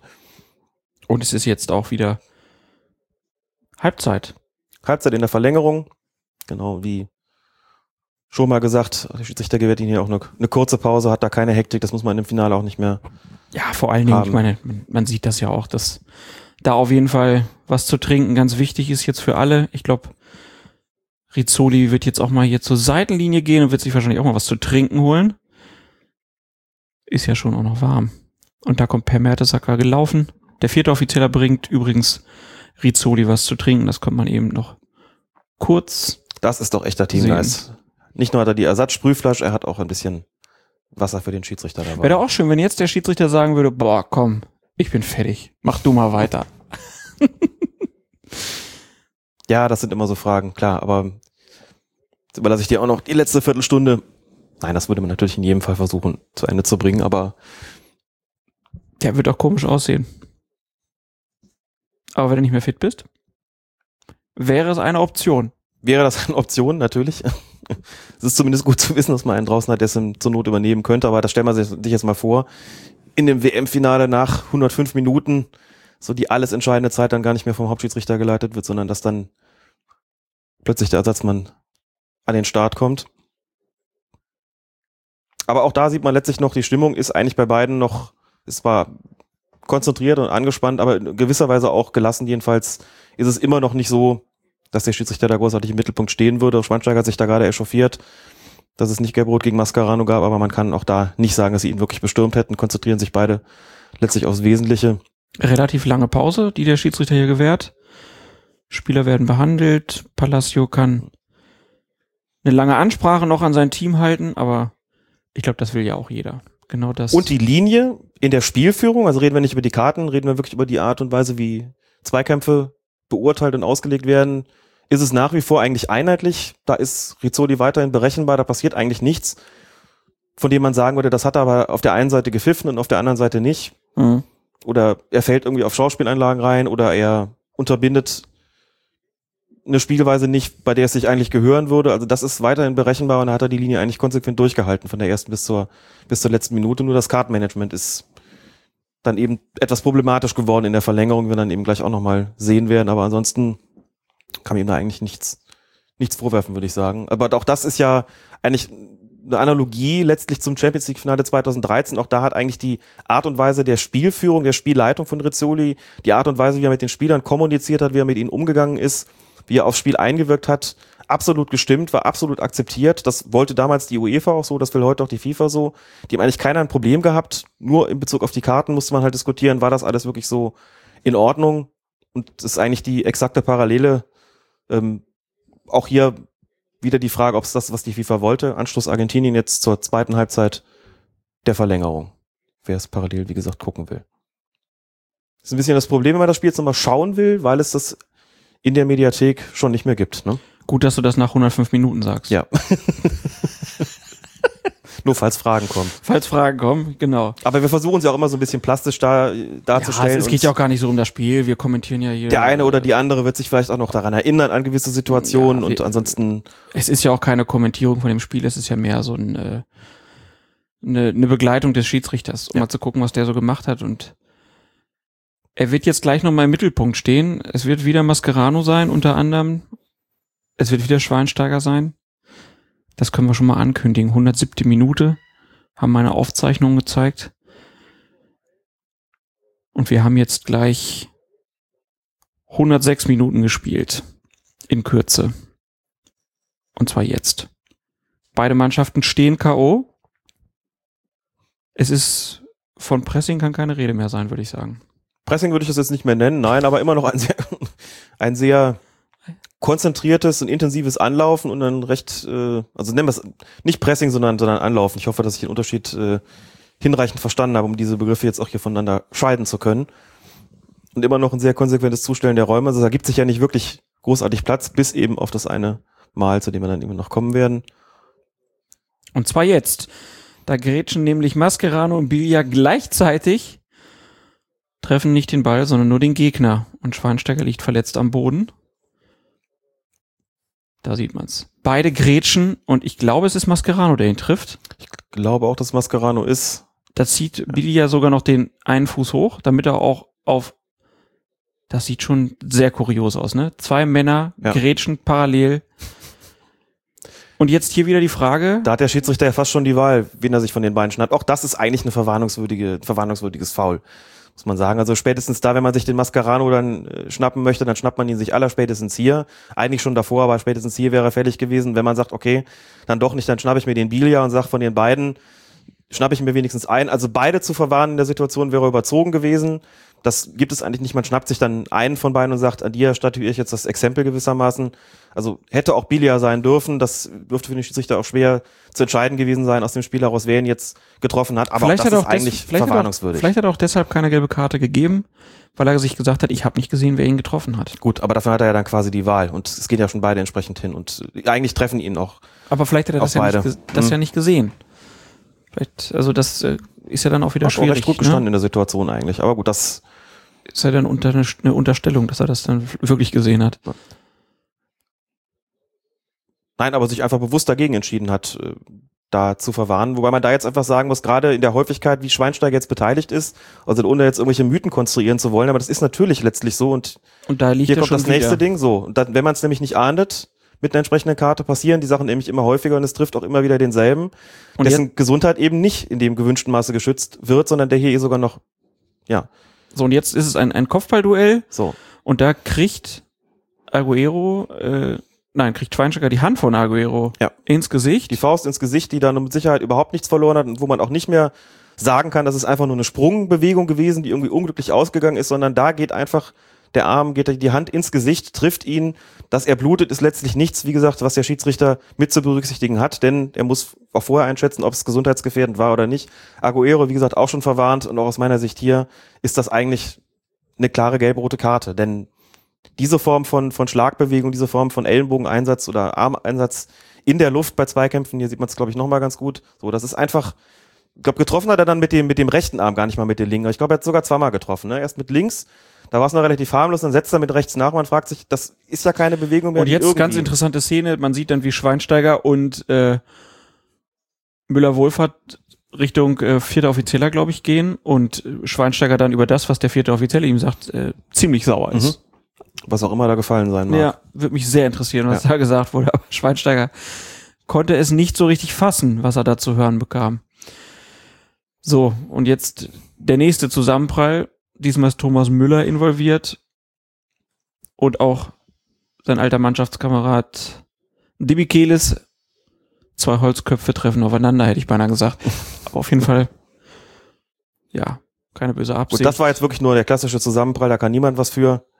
passiert. Das passiert letzten Endes. Aber jetzt nochmal kurz, zu, kurz zu Schweinsteiger. Also du würdest schon sagen, man müsste dann als Schiedsrichter auch gucken, wenn jetzt einer da in dem Fall Schweinsteiger dreimal in vier Minuten gefault wird. Dann haben sich die Gegner noch eher eine gelbe Karte verdient. Nein, nicht wegen der Häufigkeit, der es einen Spieler getroffen hat. Es ist einfach nur so, wenn man diese Situation nacheinander betrachtet, sieht man einfach durch die Tatsache, dass da was nicht geahndet worden ist mit einer Karte, sind einfach die Argentinier so ein bisschen motiviert worden, diese Spielweise fortzusetzen, weil sie ja davon ausgehen konnten, sie können es weitgehend ungeahndet tun. Sie werden Freistoß gegen sich kriegen, aber sie werden keine gelbe Karte gegen sich bekommen oder eine gelbe-rote Karte in diesem Fall. Und Schweinsteiger als zentraler Spieler, der gerade in der Verlängerung wirklich eine sehr, sehr wichtige Figur Ganz interessant jetzt hier ist. übrigens die komplette Mixzone äh, oder die, die, die, die technische Trainerzone der Deutschen überfüllt gewesen. Mhm. Die ganzen Ersatzspieler sind auf den Platz gestürmt, Ja. schreien den Schiedsrichter an. Weißt du, worum es ging? Ich habe es jetzt gerade gar nicht, ich gar nicht gesehen, nicht. aber war eine große Aufregung auf einmal. Und auch unüblich, dass die ganze Bank auf einmal Das aufspringt. stimmt. So, Schweinsteiger kommt wieder rein. Deutschland also in Unterzahl. Das Mag daran liegen, dass er vielleicht vorher schon ins Spiel eintreten wollte und der Schiedsrichter das nicht zugelassen hat und sie deshalb aufgebracht waren. Das möchte ich jetzt nicht ausschließen. Aber wie gesagt, das, wenn sowas nicht geahndet wird, richtet sich dann eben immer gegen die, gegen die zentralen Spieler vor allem. Natürlich wussten die Argentinier auch, dass es vor allen Dingen darum gehen wird, ihnen so ein bisschen aus dem Spiel zu nehmen, sei es mit unfairen Mitteln. Und da wäre Rizzoli aus meiner Sicht schon einfach gefordert gewesen, klare Zeichen zu setzen und einfach zu sagen, hier ist jetzt Feierabend, wenn einer schon gelb hat, bekommt er halt gelb-rot. Also da hatte ich so ein bisschen den Eindruck, er will dieses Finale unbedingt ohne Platzerweis und sei es nur in Form von gelb-rot zu Ende bringen. Und man hat dann jetzt auch gesehen, wie der vierte Offizielle dann dafür gesorgt hat, dass die deutschen Spieler sich hinsetzen und dann ist es Philipp Lahm, der vom Palacio ganz kurz am Trikot gezogen wird. Ja. Und da Und entscheidet da- der Schiedsrichter wieder nicht auf Freistoß. Ja, zieht dem, will nicht sagen, das Äh, Trikot zei- fast äh, aus. Entschuldigung, äh, entscheidet nicht auf gelbe Karte. Ja. Und das hat die Deutsche Bank dann wieder so aufgebracht, dass Rizzoli dann mal ein Zeichen nach draußen gegeben hat, so, setzt euch mal hin. Dieses Trikotzupfen da, ist das nicht schon auch ein taktisches Foul, Doch, man natürlich. geben soll? Es ist auch da zwei Möglichkeiten. Das ist im Prinzip eine Situation so ähnlich, wie sie es halt im DFB-Pokalfinale von Seiten von Philipp Lahm, also mit Philipp Lahm sozusagen in der, in der Täterrolle, wenn man das so nennen will. Und da ist es Mario Götze, er macht ihn. Wer hätte das denn gedacht? Flanke von Schürle. Verrückt. Und der kommt an. Genau. Das hätte ich ja nie gedacht. Das ist ausge ausgerechnet Schürle. Äh, flankt und dann Götze ihn macht. Ausgerechnet Götze trifft, genau. Gut, aber nutzen wir die Unterbrechung dann trotzdem. Und hast du gesehen, Angela Merkel hat sich, äh, Ach, ja. hat sich ja. angezogen wie der Schiedsrichter, dieselben Farbtöne. Das ist gelebte Solidarität mit den Unparteiischen, genau, ja. Also es ist von, von Philipp Lahm letztlich ein, äh, an Philipp Lahm ein, ein Foul gewesen, wie von Philipp Lahm an Marco Reus im DFB-Pokalfinale. Der Schiedsrichter hätte hier eigentlich die Chance gehabt zu entscheiden, gibt er eben die gelbe Karte, also dem an Palacio, gibt er ihm gelb auf der, auf der Grundlage eines taktischen Fouls oder gibt er ihm die gelbe Karte wegen, wegen Haltens. Ich meine, er zieht ihn dann doch schon eine ganze Weile am Trikot und hätte zwei Optionen gehabt, hier für gelb zu zeigen, hat es nicht getan.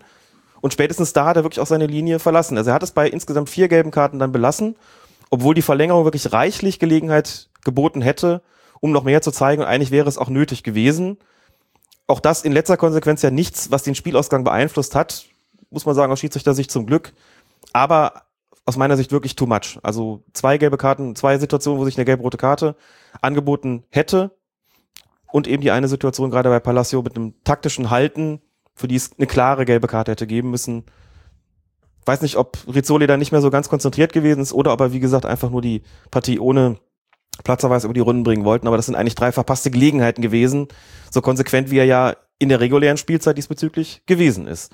Das fand ich schade, weil es dann doch die eigentlich gute Leistung von ihm so ein bisschen getrübt hat, dass er hier nicht aktiv geworden ist, auch wenn man, wie gesagt, sagen muss, dass durch die Tatsache, dass jetzt hier keine Überzahl für Deutschland entstanden ist, das hat sich ja dann für die Siegermannschaft letztlich nicht negativ ausgewirkt. Kann ja trotzdem aber kein Kriterium sein. Aber das, so richtig, ähm, ne? Ja, natürlich kein Bewertungskriterium in letzter Konsequenz äh, in ganz enger Hinsicht, aber trotzdem muss man ja sagen, hier hatten ja die Argentinier was davon, dass kein Gelb-Rot gekommen ist. So. Und wenn so eine Mannschaft dann gewinnt, hätte der Verlierer natürlich dann schon allen Grund zu sagen, na ja, Ja, genau, das meine ich ja. Das ist ja das. okay, Deswegen die Kritik an Rizzoli da auf jeden Fall berechtigt, Ja. dass er da in der Verlängerung nicht mehr so konsequent entschieden hat, wie er das noch in der offiziellen, in den, in den 90 Minuten am Anfang Genau. getan hat. Ja. Hat er seine Linie auf jeden Fall ein wenig verlassen. seine Linie bei der Ahndung durch persönliche Strafen, das ist vollkommen richtig, ja. Die Beurteilung von Zweikämpfen hat mir weiterhin eigentlich gut gefallen, wenig anders zur Kritik geboten. Das stimmt. Also er hat die, die, die richtige Richtung hat er schon immer gehabt, aber dann bei den Verwarnungen beziehungsweise Hinausstellungen, ja, da hätte man sich vielleicht auch nochmal früher ein Zeichen gewünscht, um auch halt auch den Argentiniern, wie du es gesagt hast, zu signalisieren, ihr habt hier jetzt nicht, äh, das ist kein Freiwild, was hier rumläuft. Nein, und da muss man auch sagen, so sehr ich der Meinung bin, dass in der regulären Spielzeit die Kartenverteilung mit dem 2 zu 2 völlig angemessen gewesen ist von der Spielweise beider Mannschaften, so sehr muss ich auch sagen, in der Verlängerung sind die Härten doch deutlich eher von Argentinien ausgegangen und hätten dementsprechend auch in Form von Karten eben deutlich konsequenter bestraft gehört werden müssen. Das äh, muss man schon wirklich so sagen. Eigentlich schade, dass er sich dadurch so seine Spielleitung so ein bisschen selbst, äh, Genau. Das ist dann der die Rubrik im Kaputt. Beobachtungsbogen mal sagt, Persönlichkeit wirklich vorzüglich, die Spielleitung, Auffassung vom Spielcharakter, Laufleistung, Regelauslegung, Laufleistung, Team, zusammen. Zusammenarbeit im Team und so weiter, alles eigentlich tipptopp. Und dann in der Rubrik Disziplinarkontrolle, wie das da heißt, persönliche Strafen eben gelbe, gelbe, rote, rote Karten, letztlich dann doch zu inkonsequent gewesen in der Verlängerung, was dann, ja, in der Bewertung dann eben für den entsprechenden Abzug sorgen würde. Trotzdem möchte ich es aber eben umgekehrt auch nicht darauf beschränkt wissen und auch, auch aus dem Grund kommentieren wir das ja jetzt hier über volle 120 Minuten, dass man einfach sagen muss, wir begleiten ja jetzt gerade eine Schiedsrichterleistung, einen Schiedsrichterauftritt von der ersten bis zur allerletzten Minute und machen immer wieder, haben wir immer wieder sozusagen kleine, ähm, ein kleines Zwischenfazit gezogen, wie hat er denn bis jetzt gepfiffen und alles in allem hat mir Rizzoli gut gefallen, dass dann halt Situationen hinterher im Mittelpunkt stehen, Einzelsituationen, die glaube ich in der Natur der Sache, weil eben in der Öffentlichkeit deutlich seltener die Gesamtleistung des Schiedsrichters gewürdigt wird, sondern eben einzelne Situationen, in denen es irgendwie gescheppert hat oder in denen Karten gezeigt worden sind oder nicht gezeigt worden sind und was auch immer, weil sowas eben deutlich mehr im Mittelpunkt der Diskussion steht als der gesamte Auftritt, als die Frage, wie hat er sich denn verhalten? Wie gesagt, Kicker hat ihm vorgeworfen, die Härten nicht dem Spiel genommen zu haben, kann ich jetzt so nicht, nicht bestätigen, ehrlich gesagt, ähm, wenn man von der Verlängerung eben absieht, wo es die Karten hätte geben müssen. Rizzoli, also eigentlich, eigentlich ein guter Schiedsrichter, hat nur ganz zum Schluss, man weiß auch nicht, ne, ob das dann nicht vielleicht doch wieder auch diese, dieser Wunsch ist, dass man halt Ja. möglichst wenig Hinausstellung dann in der Statistik hat, möglichst wenig gelbe Karten in der Statistik hat, ob das nicht dann doch auch die Spielleitung insgesamt so beeinflusst hat, Das mag dass, wohl dass halt sein. einer wie Mascherano dann halt noch Mhm. weiterspielen durfte. Ja, oder vor allem wie Aguero. Also ich fand diesen, diesen Ellenbogeneinsatz oder diesen, diesen Armeinsatz oder Faust oder was auch immer, die dann letzt für, den, für die Verletzung auch noch gesorgt hat, schon noch mal eine, eine andere Marke und auch noch mal Aber Mas härter. Mascherano zieht ihn, äh, haut ihn zweimal um. Gut, hätte sich auf jeden Fall redlich, redlich verdient gehabt, muss man sagen. Und das auch, wie gesagt, um es nochmal zu betonen, auch eine Parallele zum Champions League Finale. Letztlich vielleicht auch was, was die großen Verbände, was, was UEFA und FIFA dann vielleicht auch gar nicht so sehen wollen, die mit, mit den, mit den Karten. Nur, wie gesagt, man muss sich immer die Frage stellen, wofür sind sie denn da? Wenn nicht, um in Situationen, wo sie entsprechend gebraucht werden, auch zum Einsatz zu kommen. Und es hätte sich ja wirklich niemand drüber beschweren können von argentinischer Seite, wenn sie hier gezeigt worden wären. Wahrlich nicht. Die Szenen waren auf jeden Fall da. Wir haben jetzt 118 Minuten und 45 Sekunden gespielt und gleich kommt Per Mertesacker ins Spiel. Wer hätte das gedacht, dass der mal über 100 Länderspiele macht und Weltmeister wird? Tja. Sein allererstes Bundesligaspiel gesehen in Köln. Eine Hast du? Halbzeit als rechter Verteidiger. Ach. Da hat man gedacht, na ja, ob wir den nochmal sehen. Ralf Rangnick hat's dann erkannt, dass er ein sehr guter Innenverteidiger Ja, ist. vieles richtig gemacht in seiner Karriere, muss man sagen. Ach, alles richtig. Eigentlich gemacht. alles richtig gemacht, ne? Fand am besten, dass er immer erzählt hat, dass er eigentlich ja wahrscheinlich Libero gewesen wäre, wenn Mhm. er nicht zur richtigen Zeit dann doch noch gelernt hätte, wie man Viererkette zu spielen hat. Ja. Ich weiß auch noch, wie mein Bruder irgendwann wieder kam aus dem Urlaub und sagte, Mensch, ich habe gesehen, der Mertesacker, der steht hier im Kicker für die U21 drin. Und ich habe gesagt, der ist nicht bei U21, der spielt im Iran vor 100.000 Leuten Länderspiel. Mhm. Bombenkarriere. Deutschen Fans jubeln schon und Mertesacker kommt für Ösel. Ösil heißt der Mann. Der vierte Offizielle, kann man jetzt ja auch mal sagen, hat auch einen guten Job gemacht. Hat immer die technische Zone da versucht, äh, ohne große Schreierei zu Ja. beruhigen. Hat die Auswechslung trotz Riesenuhr gut angezeigt. Auch die Nachspielzeit. Ja, man glaubt ja immer so ein bisschen, dass die vierten Offiziellen da draußen eigentlich nur stehen, um eben die Nachspielzeit und die Auswechslung anzuzeigen, so ein bisschen die Trainer zu beruhigen. Aus meiner Tätigkeit als Chaperon, eben als Dopingarzt-TV, kann ich aber nur sagen, da habe ich eben so manches Mal dann direkt hinter den vierten Offiziellen da gestanden in, in Köln. Die sind auch unter Anspannung, ne? im Jüngersdorfer Stadion und kann da sagen, die Hektik, die da, die es da gibt und wie es da zugeht, das ist auch für den vierten Offiziellen alles andere als ein einfacher Job. Das glaubt man immer nur, wenn man auf der Tribüne sitzt und nicht so auf den achtet. Das ist für den schon auch 90 Minuten Stress. Das ist zwar nicht mit körperlicher Arbeit großartig verbunden, aber der muss da schon auch eine Reihe von Leuten im Zaum halten. Das ist nicht so einfach und für den schon auch eine Herausforderung. Und in einem WM-Endspiel auf jeden Fall. Wir haben jetzt nicht ständig gesagt, gesehen, wie er das Ganze gemacht hat, aber insgesamt schien er mir da schon das Ganze im Griff zu haben. Das Team hat auf jeden Fall Das Team hat funktioniert. auf jeden Fall die funktioniert. Assistenten ja wirklich vorzüglich. Ja. Und zwei Minuten Nachspielzeit wurden angezeigt. Gab ja dann auch keine großen Verletzungspausen mehr, außer natürlich für Schweinsteiger, der jetzt hier schon wieder liegt. Aber diesmal hat er dann Lionel Messi gefoult. Mit So. einer Grätsche. Diesmal müssen wir auch nicht drüber reden. Gelbwürdig. Ist ein kleinerer Freistoß? Nein. Nein, Nee, das ne? ich nicht sagen. Kommt jetzt zu spät, klar, lässt das Bein dann stehen. aber sieht in der fällt. Superzeitlupe sieht das halt immer so martialisch aus. Ne? Ja, aber das, wie gesagt, täuscht auch sehr stark, weil Total. man immer das Gefühl hat, das dauert alles wahnsinnig lange, der gesamte Vorgang und wird unheimlich bewusst ausgeführt. genau. Das ist ja nicht der Fall. So, und jetzt kommt aber noch eine ganz interessante Situation. Jetzt kommt nämlich nochmal Freistoßspray. Das wievielte Mal? Das habe ich nicht mehr mitgezählt, Klar. aber es war doch nicht so viel, ne? Nee, waren nur dreimal. War nur dreimal. So. Ja. Aber was, was auch interessant ist in der Situation, ist, wie lange das Ganze dauert. Denn Schweinsteiger nutzt das Ganze natürlich jetzt auch, um noch ein bisschen Zeit zu schinden, muss man sagen. Ist da, er, er ist derjenige, der gefault hat. Klar, dass er körperlich jetzt auch ähm, ein paar Probleme hat nach der aufwendigen Leistung, die er gebracht hat. Aber das dauert jetzt schon sehr, sehr lange, bis dieser Freistoß ausgeführt werden kann. Wir können natürlich immer drüber reden, wie viel hätte der Schiedsrichter dann noch draufgeben müssen.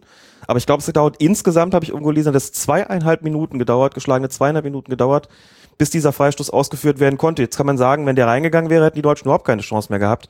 Auf der anderen Seite noch ein Tor zu machen, stimmt schon, aber die Länge der Behandlung, die es hier auf dem Platz gibt, ist schon eher ungewöhnlich.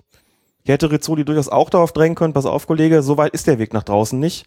Und zu den Ärzten sagen sollen, packt euch den Jungen und führt ihn mal vom Feld. Na gut, auf der anderen Seite hat er aber auch gesehen, dass Schweinsteiger schon ein paar Runden hinter sich hatte. Jo, aber es ist eigentlich nur eine kleine Erstversorgung erlaubt. Aber er geht auch ganz alleine vom Feld. Ne? Und jetzt geht er noch ganz alleine vom Feld. Also es hat schon sehr lange gedauert, muss man sagen, und mir eigentlich ein Tick zu, zu lange. Da war Rizzoli ein bisschen passiv, vor allen Dingen angesichts der Tatsache, das nicht mehr so lange zu spielen. Jetzt haben wir schon, Und er hat auch das Freistoßspray genutzt. jetzt sind wir schon 2,48 drüber. Hat er noch eine zweite, die zweite Linie hat er doch noch gezogen. Ich habe Ja. das gar nicht Nein, mehr gemacht. Linien gezogen. Und überraschenderweise erzielt Lionel Messi ein Field Goal, gibt aber keine drei Punkte. Jetzt sind wir auch schon deutlich über den zwei Minuten Nachspielzeit. Natürlich wird die Verletzungszeit von Schweinsteiger noch ein bisschen nach. Das ist klar. Nachgespielt. Und gleich ist es soweit. Dann wird Rizzoli den letzten Pfiff des Abends vornehmen. Unser Fazit haben wir ja schon gezogen. Gute 100 Minuten, eine sehr gute Leistung, vieles richtig erkannt, sehr gutes Team, aber dann halt auch ein paar Situationen, wo dann die Linie verlassen wurde und das wirkte sich dann schon auch ein bisschen auf den Spielcharakter aus. Im Endeffekt natürlich alles egal, weil Deutschland dann ja im Endeffekt gewonnen hat. Auch nochmal die völlige Hektik zum Schluss. Überhaupt kein taktisches, schon wieder Schweinsteiger am Boden, überhaupt keine Taktik mehr zu erkennen, geht nur noch Nein. hin und her und her und hin. Und dann ist es vorbei. Und dann macht mal ein Schiedsrichter der Sache dann irgendwann doch mal ein Ende. Genau. Deutschland ist Weltmeister 2014 und der Schiedsrichter Hat sein drittes Hat- großes Endspiel absolviert. Nach der Europa League 2010, der Champions League 2013 und dem WM-Finale 2014. Ist alles er erreicht, was man als Schiedsrichter erreichen kann. Allerdings, im, quasi im Schiedsrichter Olymp hat wirklich, ja, wie du so schon sagst, alles hinter sich gebracht, alle großen Finals gepfiffen. Und das ist natürlich auch, dass er das kann, dass er das schon gezeigt hat, war natürlich auch ein Grund für die FIFA, ihn zu nominieren. Du hast es getippt, ich war davon ein bisschen überrascht. Aber deshalb, weil ich geglaubt hatte, dass sie den Schiedsrichter nominieren, wenn der keinem der beiden Kontinentalverbände angehört, hat also mit Irma Toff gerechnet, beispielsweise, oder mit ähm, Mark Geiger beispielsweise. Wäre auch nicht verkehrt gewesen. Aber die Überraschung wäre wahrscheinlich zu groß gewesen. Ja, aber wie gesagt, ich bei allen, bei aller Kritik, die auf Rizzoli niedergeprasselt ist, wie gesagt, muss nochmal zu sagen, in der Spielführung alles wirklich top, gute Linie, muss ich sagen. Im Cardmanagement eben ausbaufähig in der Verlängerung, aber insgesamt sei es drum, nicht so schlecht, wie es allgemein gemacht worden ist, aber auch letztlich ein Spiegelbild dessen, was wir bei der WM gesehen haben in Bezug auf die, auf die Auslegung. Bei den gelben Karten ist das da letztlich auch nochmal zum Tragen gekommen. Auf jeden Fall. Ja, Alex, das waren auch jetzt äh, für uns zumindest ganz unterhaltsame 120 Minuten. Hoffen, dass es fürs Publikum auch so war. Wird Genau, sicherlich wir- ein paar Längen gehabt haben, ein paar Wiederholungen. Ja, es war jetzt, war jetzt der erste Versuch, sowas Ja. mal zu machen. Ich hoffe, das war in Ordnung so für euch. Könnt ja mal gerne Rückmeldung geben. Freuen wir uns ja immer drüber. Ähm, Wahrscheinlich ist es spannender, das wirklich bei einem richtigen Live-Spiel zu machen, wo die Leute dann wirklich auch vor dem Fernseher sitzen, entstehen diese. Längen natürlich auch nicht, weil sie jederzeit die Möglichkeit haben, das Spiel noch, noch zu gucken und aber dann müssen so- wir wahrscheinlich auch ein bisschen anders kommentieren. Ich dann glaube, müssen wir dann, auch anders kommentieren. dann genau. kann man nicht fünf Minuten, während das Spiel hier hin und her läuft, dann einfach mal erzählen. Wobei man sagen muss, wir haben uns, das war eine spontane Idee von dir, wir haben jetzt auch hier nicht mit Karteikarten gesessen. Nee, gar nichts. Insofern sind wir eigentlich auch gar nicht so gut vorbereitet gewesen. Also Null. dass die, die äh, Unterbrechung oder die, die Längen, die wir jetzt hier sozusagen versucht haben zu überbrücken, die Zeit, wo nichts Wirkliches passiert ist, was kommentierungswürdig war, haben wir jetzt nicht damit bestritten, dass wir irgendwie auf unsere Karteikarten geguckt hätten, machen wir mal dieses, machen wir mal jenes. Hätte man tun können, dann hätte es wahrscheinlich alles noch viel professioneller und besser vorbereitet gewirkt, aber es war jetzt einfach mal ein Versuch. Und wenn es Ihnen nicht gefallen hat, sagen Sie es bitte uns. Und wenn es Ihnen gefallen hat, empfehlen Sie uns bitte weiter. So sagt man doch immer, ne? Genau. Und ansonsten bin ich jetzt auch mal ganz froh, eine kleine Fußballpause zu haben, wobei wir ja gucken können, jetzt in der Sommerpause ein bisschen mit den Regeln weiterzumachen, mit der Regelkunde weiterzumachen. Ja, aber erst noch mal mal Pause. Ja. Haben wir uns jetzt, glaube ich, auch mal ein bisschen Ja. Abstand vom Fußball. Ich habe mal ein bisschen Bock drauf, auch Ich auf auch. Abstand vom Fußball. Ich habe jetzt auch. gemerkt, es kamen die ersten Meldungen aus der Bundesliga und es hat mich so überhaupt nicht interessiert. So ging's mir auch. Äh, und ich glaube, ja, irgendwann werden wir dann mal wieder einen schönen Termin finden und in aller Ruhe mal ein bisschen Regelkunde machen. So machen wir Es wird mit Sicherheit auch Diskussionen rund um Torlinientechnologie, ums Freistoßspray und was weiß ich geben. Neue Trikots gibt's ja auch. Ja. Da freuen wir uns ja auch besonders drauf. Der Stoff geht uns mit Sicherheit nicht aus. Das glaube ich nach dieser Weltmeisterschaft auch nicht. Lieber Alex, wir widmen diese Folge noch. Wir widmen diesen Folge, diese Folge allen, die uns beim Tapezieren hören. Fand ich auch sehr schön. Herzliche Grüße. Ich habe da beim Tapezieren sonst immer oder beim, beim Renovieren, ne, das ist immer schön, wenn es samstags war, Bundesliga angestellt. Klar, so. Bundesliga-Konferenz. Was habe ich schon für Umzüge gemacht und immer Jubel im Treppenhaus, weil irgendwer ein Tor geschossen hat. Nein, allen, die äh, zu Hause tapezieren, sei diese Folge, wo wir irgendein Finale kommentiert haben, gewidmet. Wie gesagt, wir hoffen, es hat euch gefallen. Ich bedanke mich ganz herzlich bei meinem Kompagnon, der jetzt wieder aufrecht geht, Alex Feuerherd. Ich erhebe mich, genau. Ich erhebe mich und verneige mich auch gleich wieder. Und zwar vor dir. Ah, vielen Dank. Wie gesagt, euch allen vielen Dank fürs Hören. Vielen Dank für das viele Feedback, was wir während dieser Fußballweltmeisterschaft bekommen haben, was zumeist positiv war. Wenn ihr irgendwelche Fragen habt, dann meldet euch. Wir sind bei Twitter zu finden als Colinas Erben, bei Facebook und natürlich auch auf fokusfußball.de. Also, macht's gut, gehabt euch wohl und tschüss. Tibor alleine durch. Durek aus dem Tor heraus. Hat gerettet. Nachschuss von Hidekuti ans Außennetz. Toni, Toni, du bist Gold wert. Schirle. Der kommt an. Ihn! Mach! Er macht ihn! Mario Götze! Das ist doch Wahnsinn! Und da ist gekommen dieser eine Moment für Mario Götze. Da ist alles andere egal. Irre! Der Bundespräsident steht. Die Kanzlerin. Das nächste Joker-Tor für Deutschland. Helmut Rahn, Gerd Müller, Andi Brehme, Mario Götze. Ist das die Viererreihe?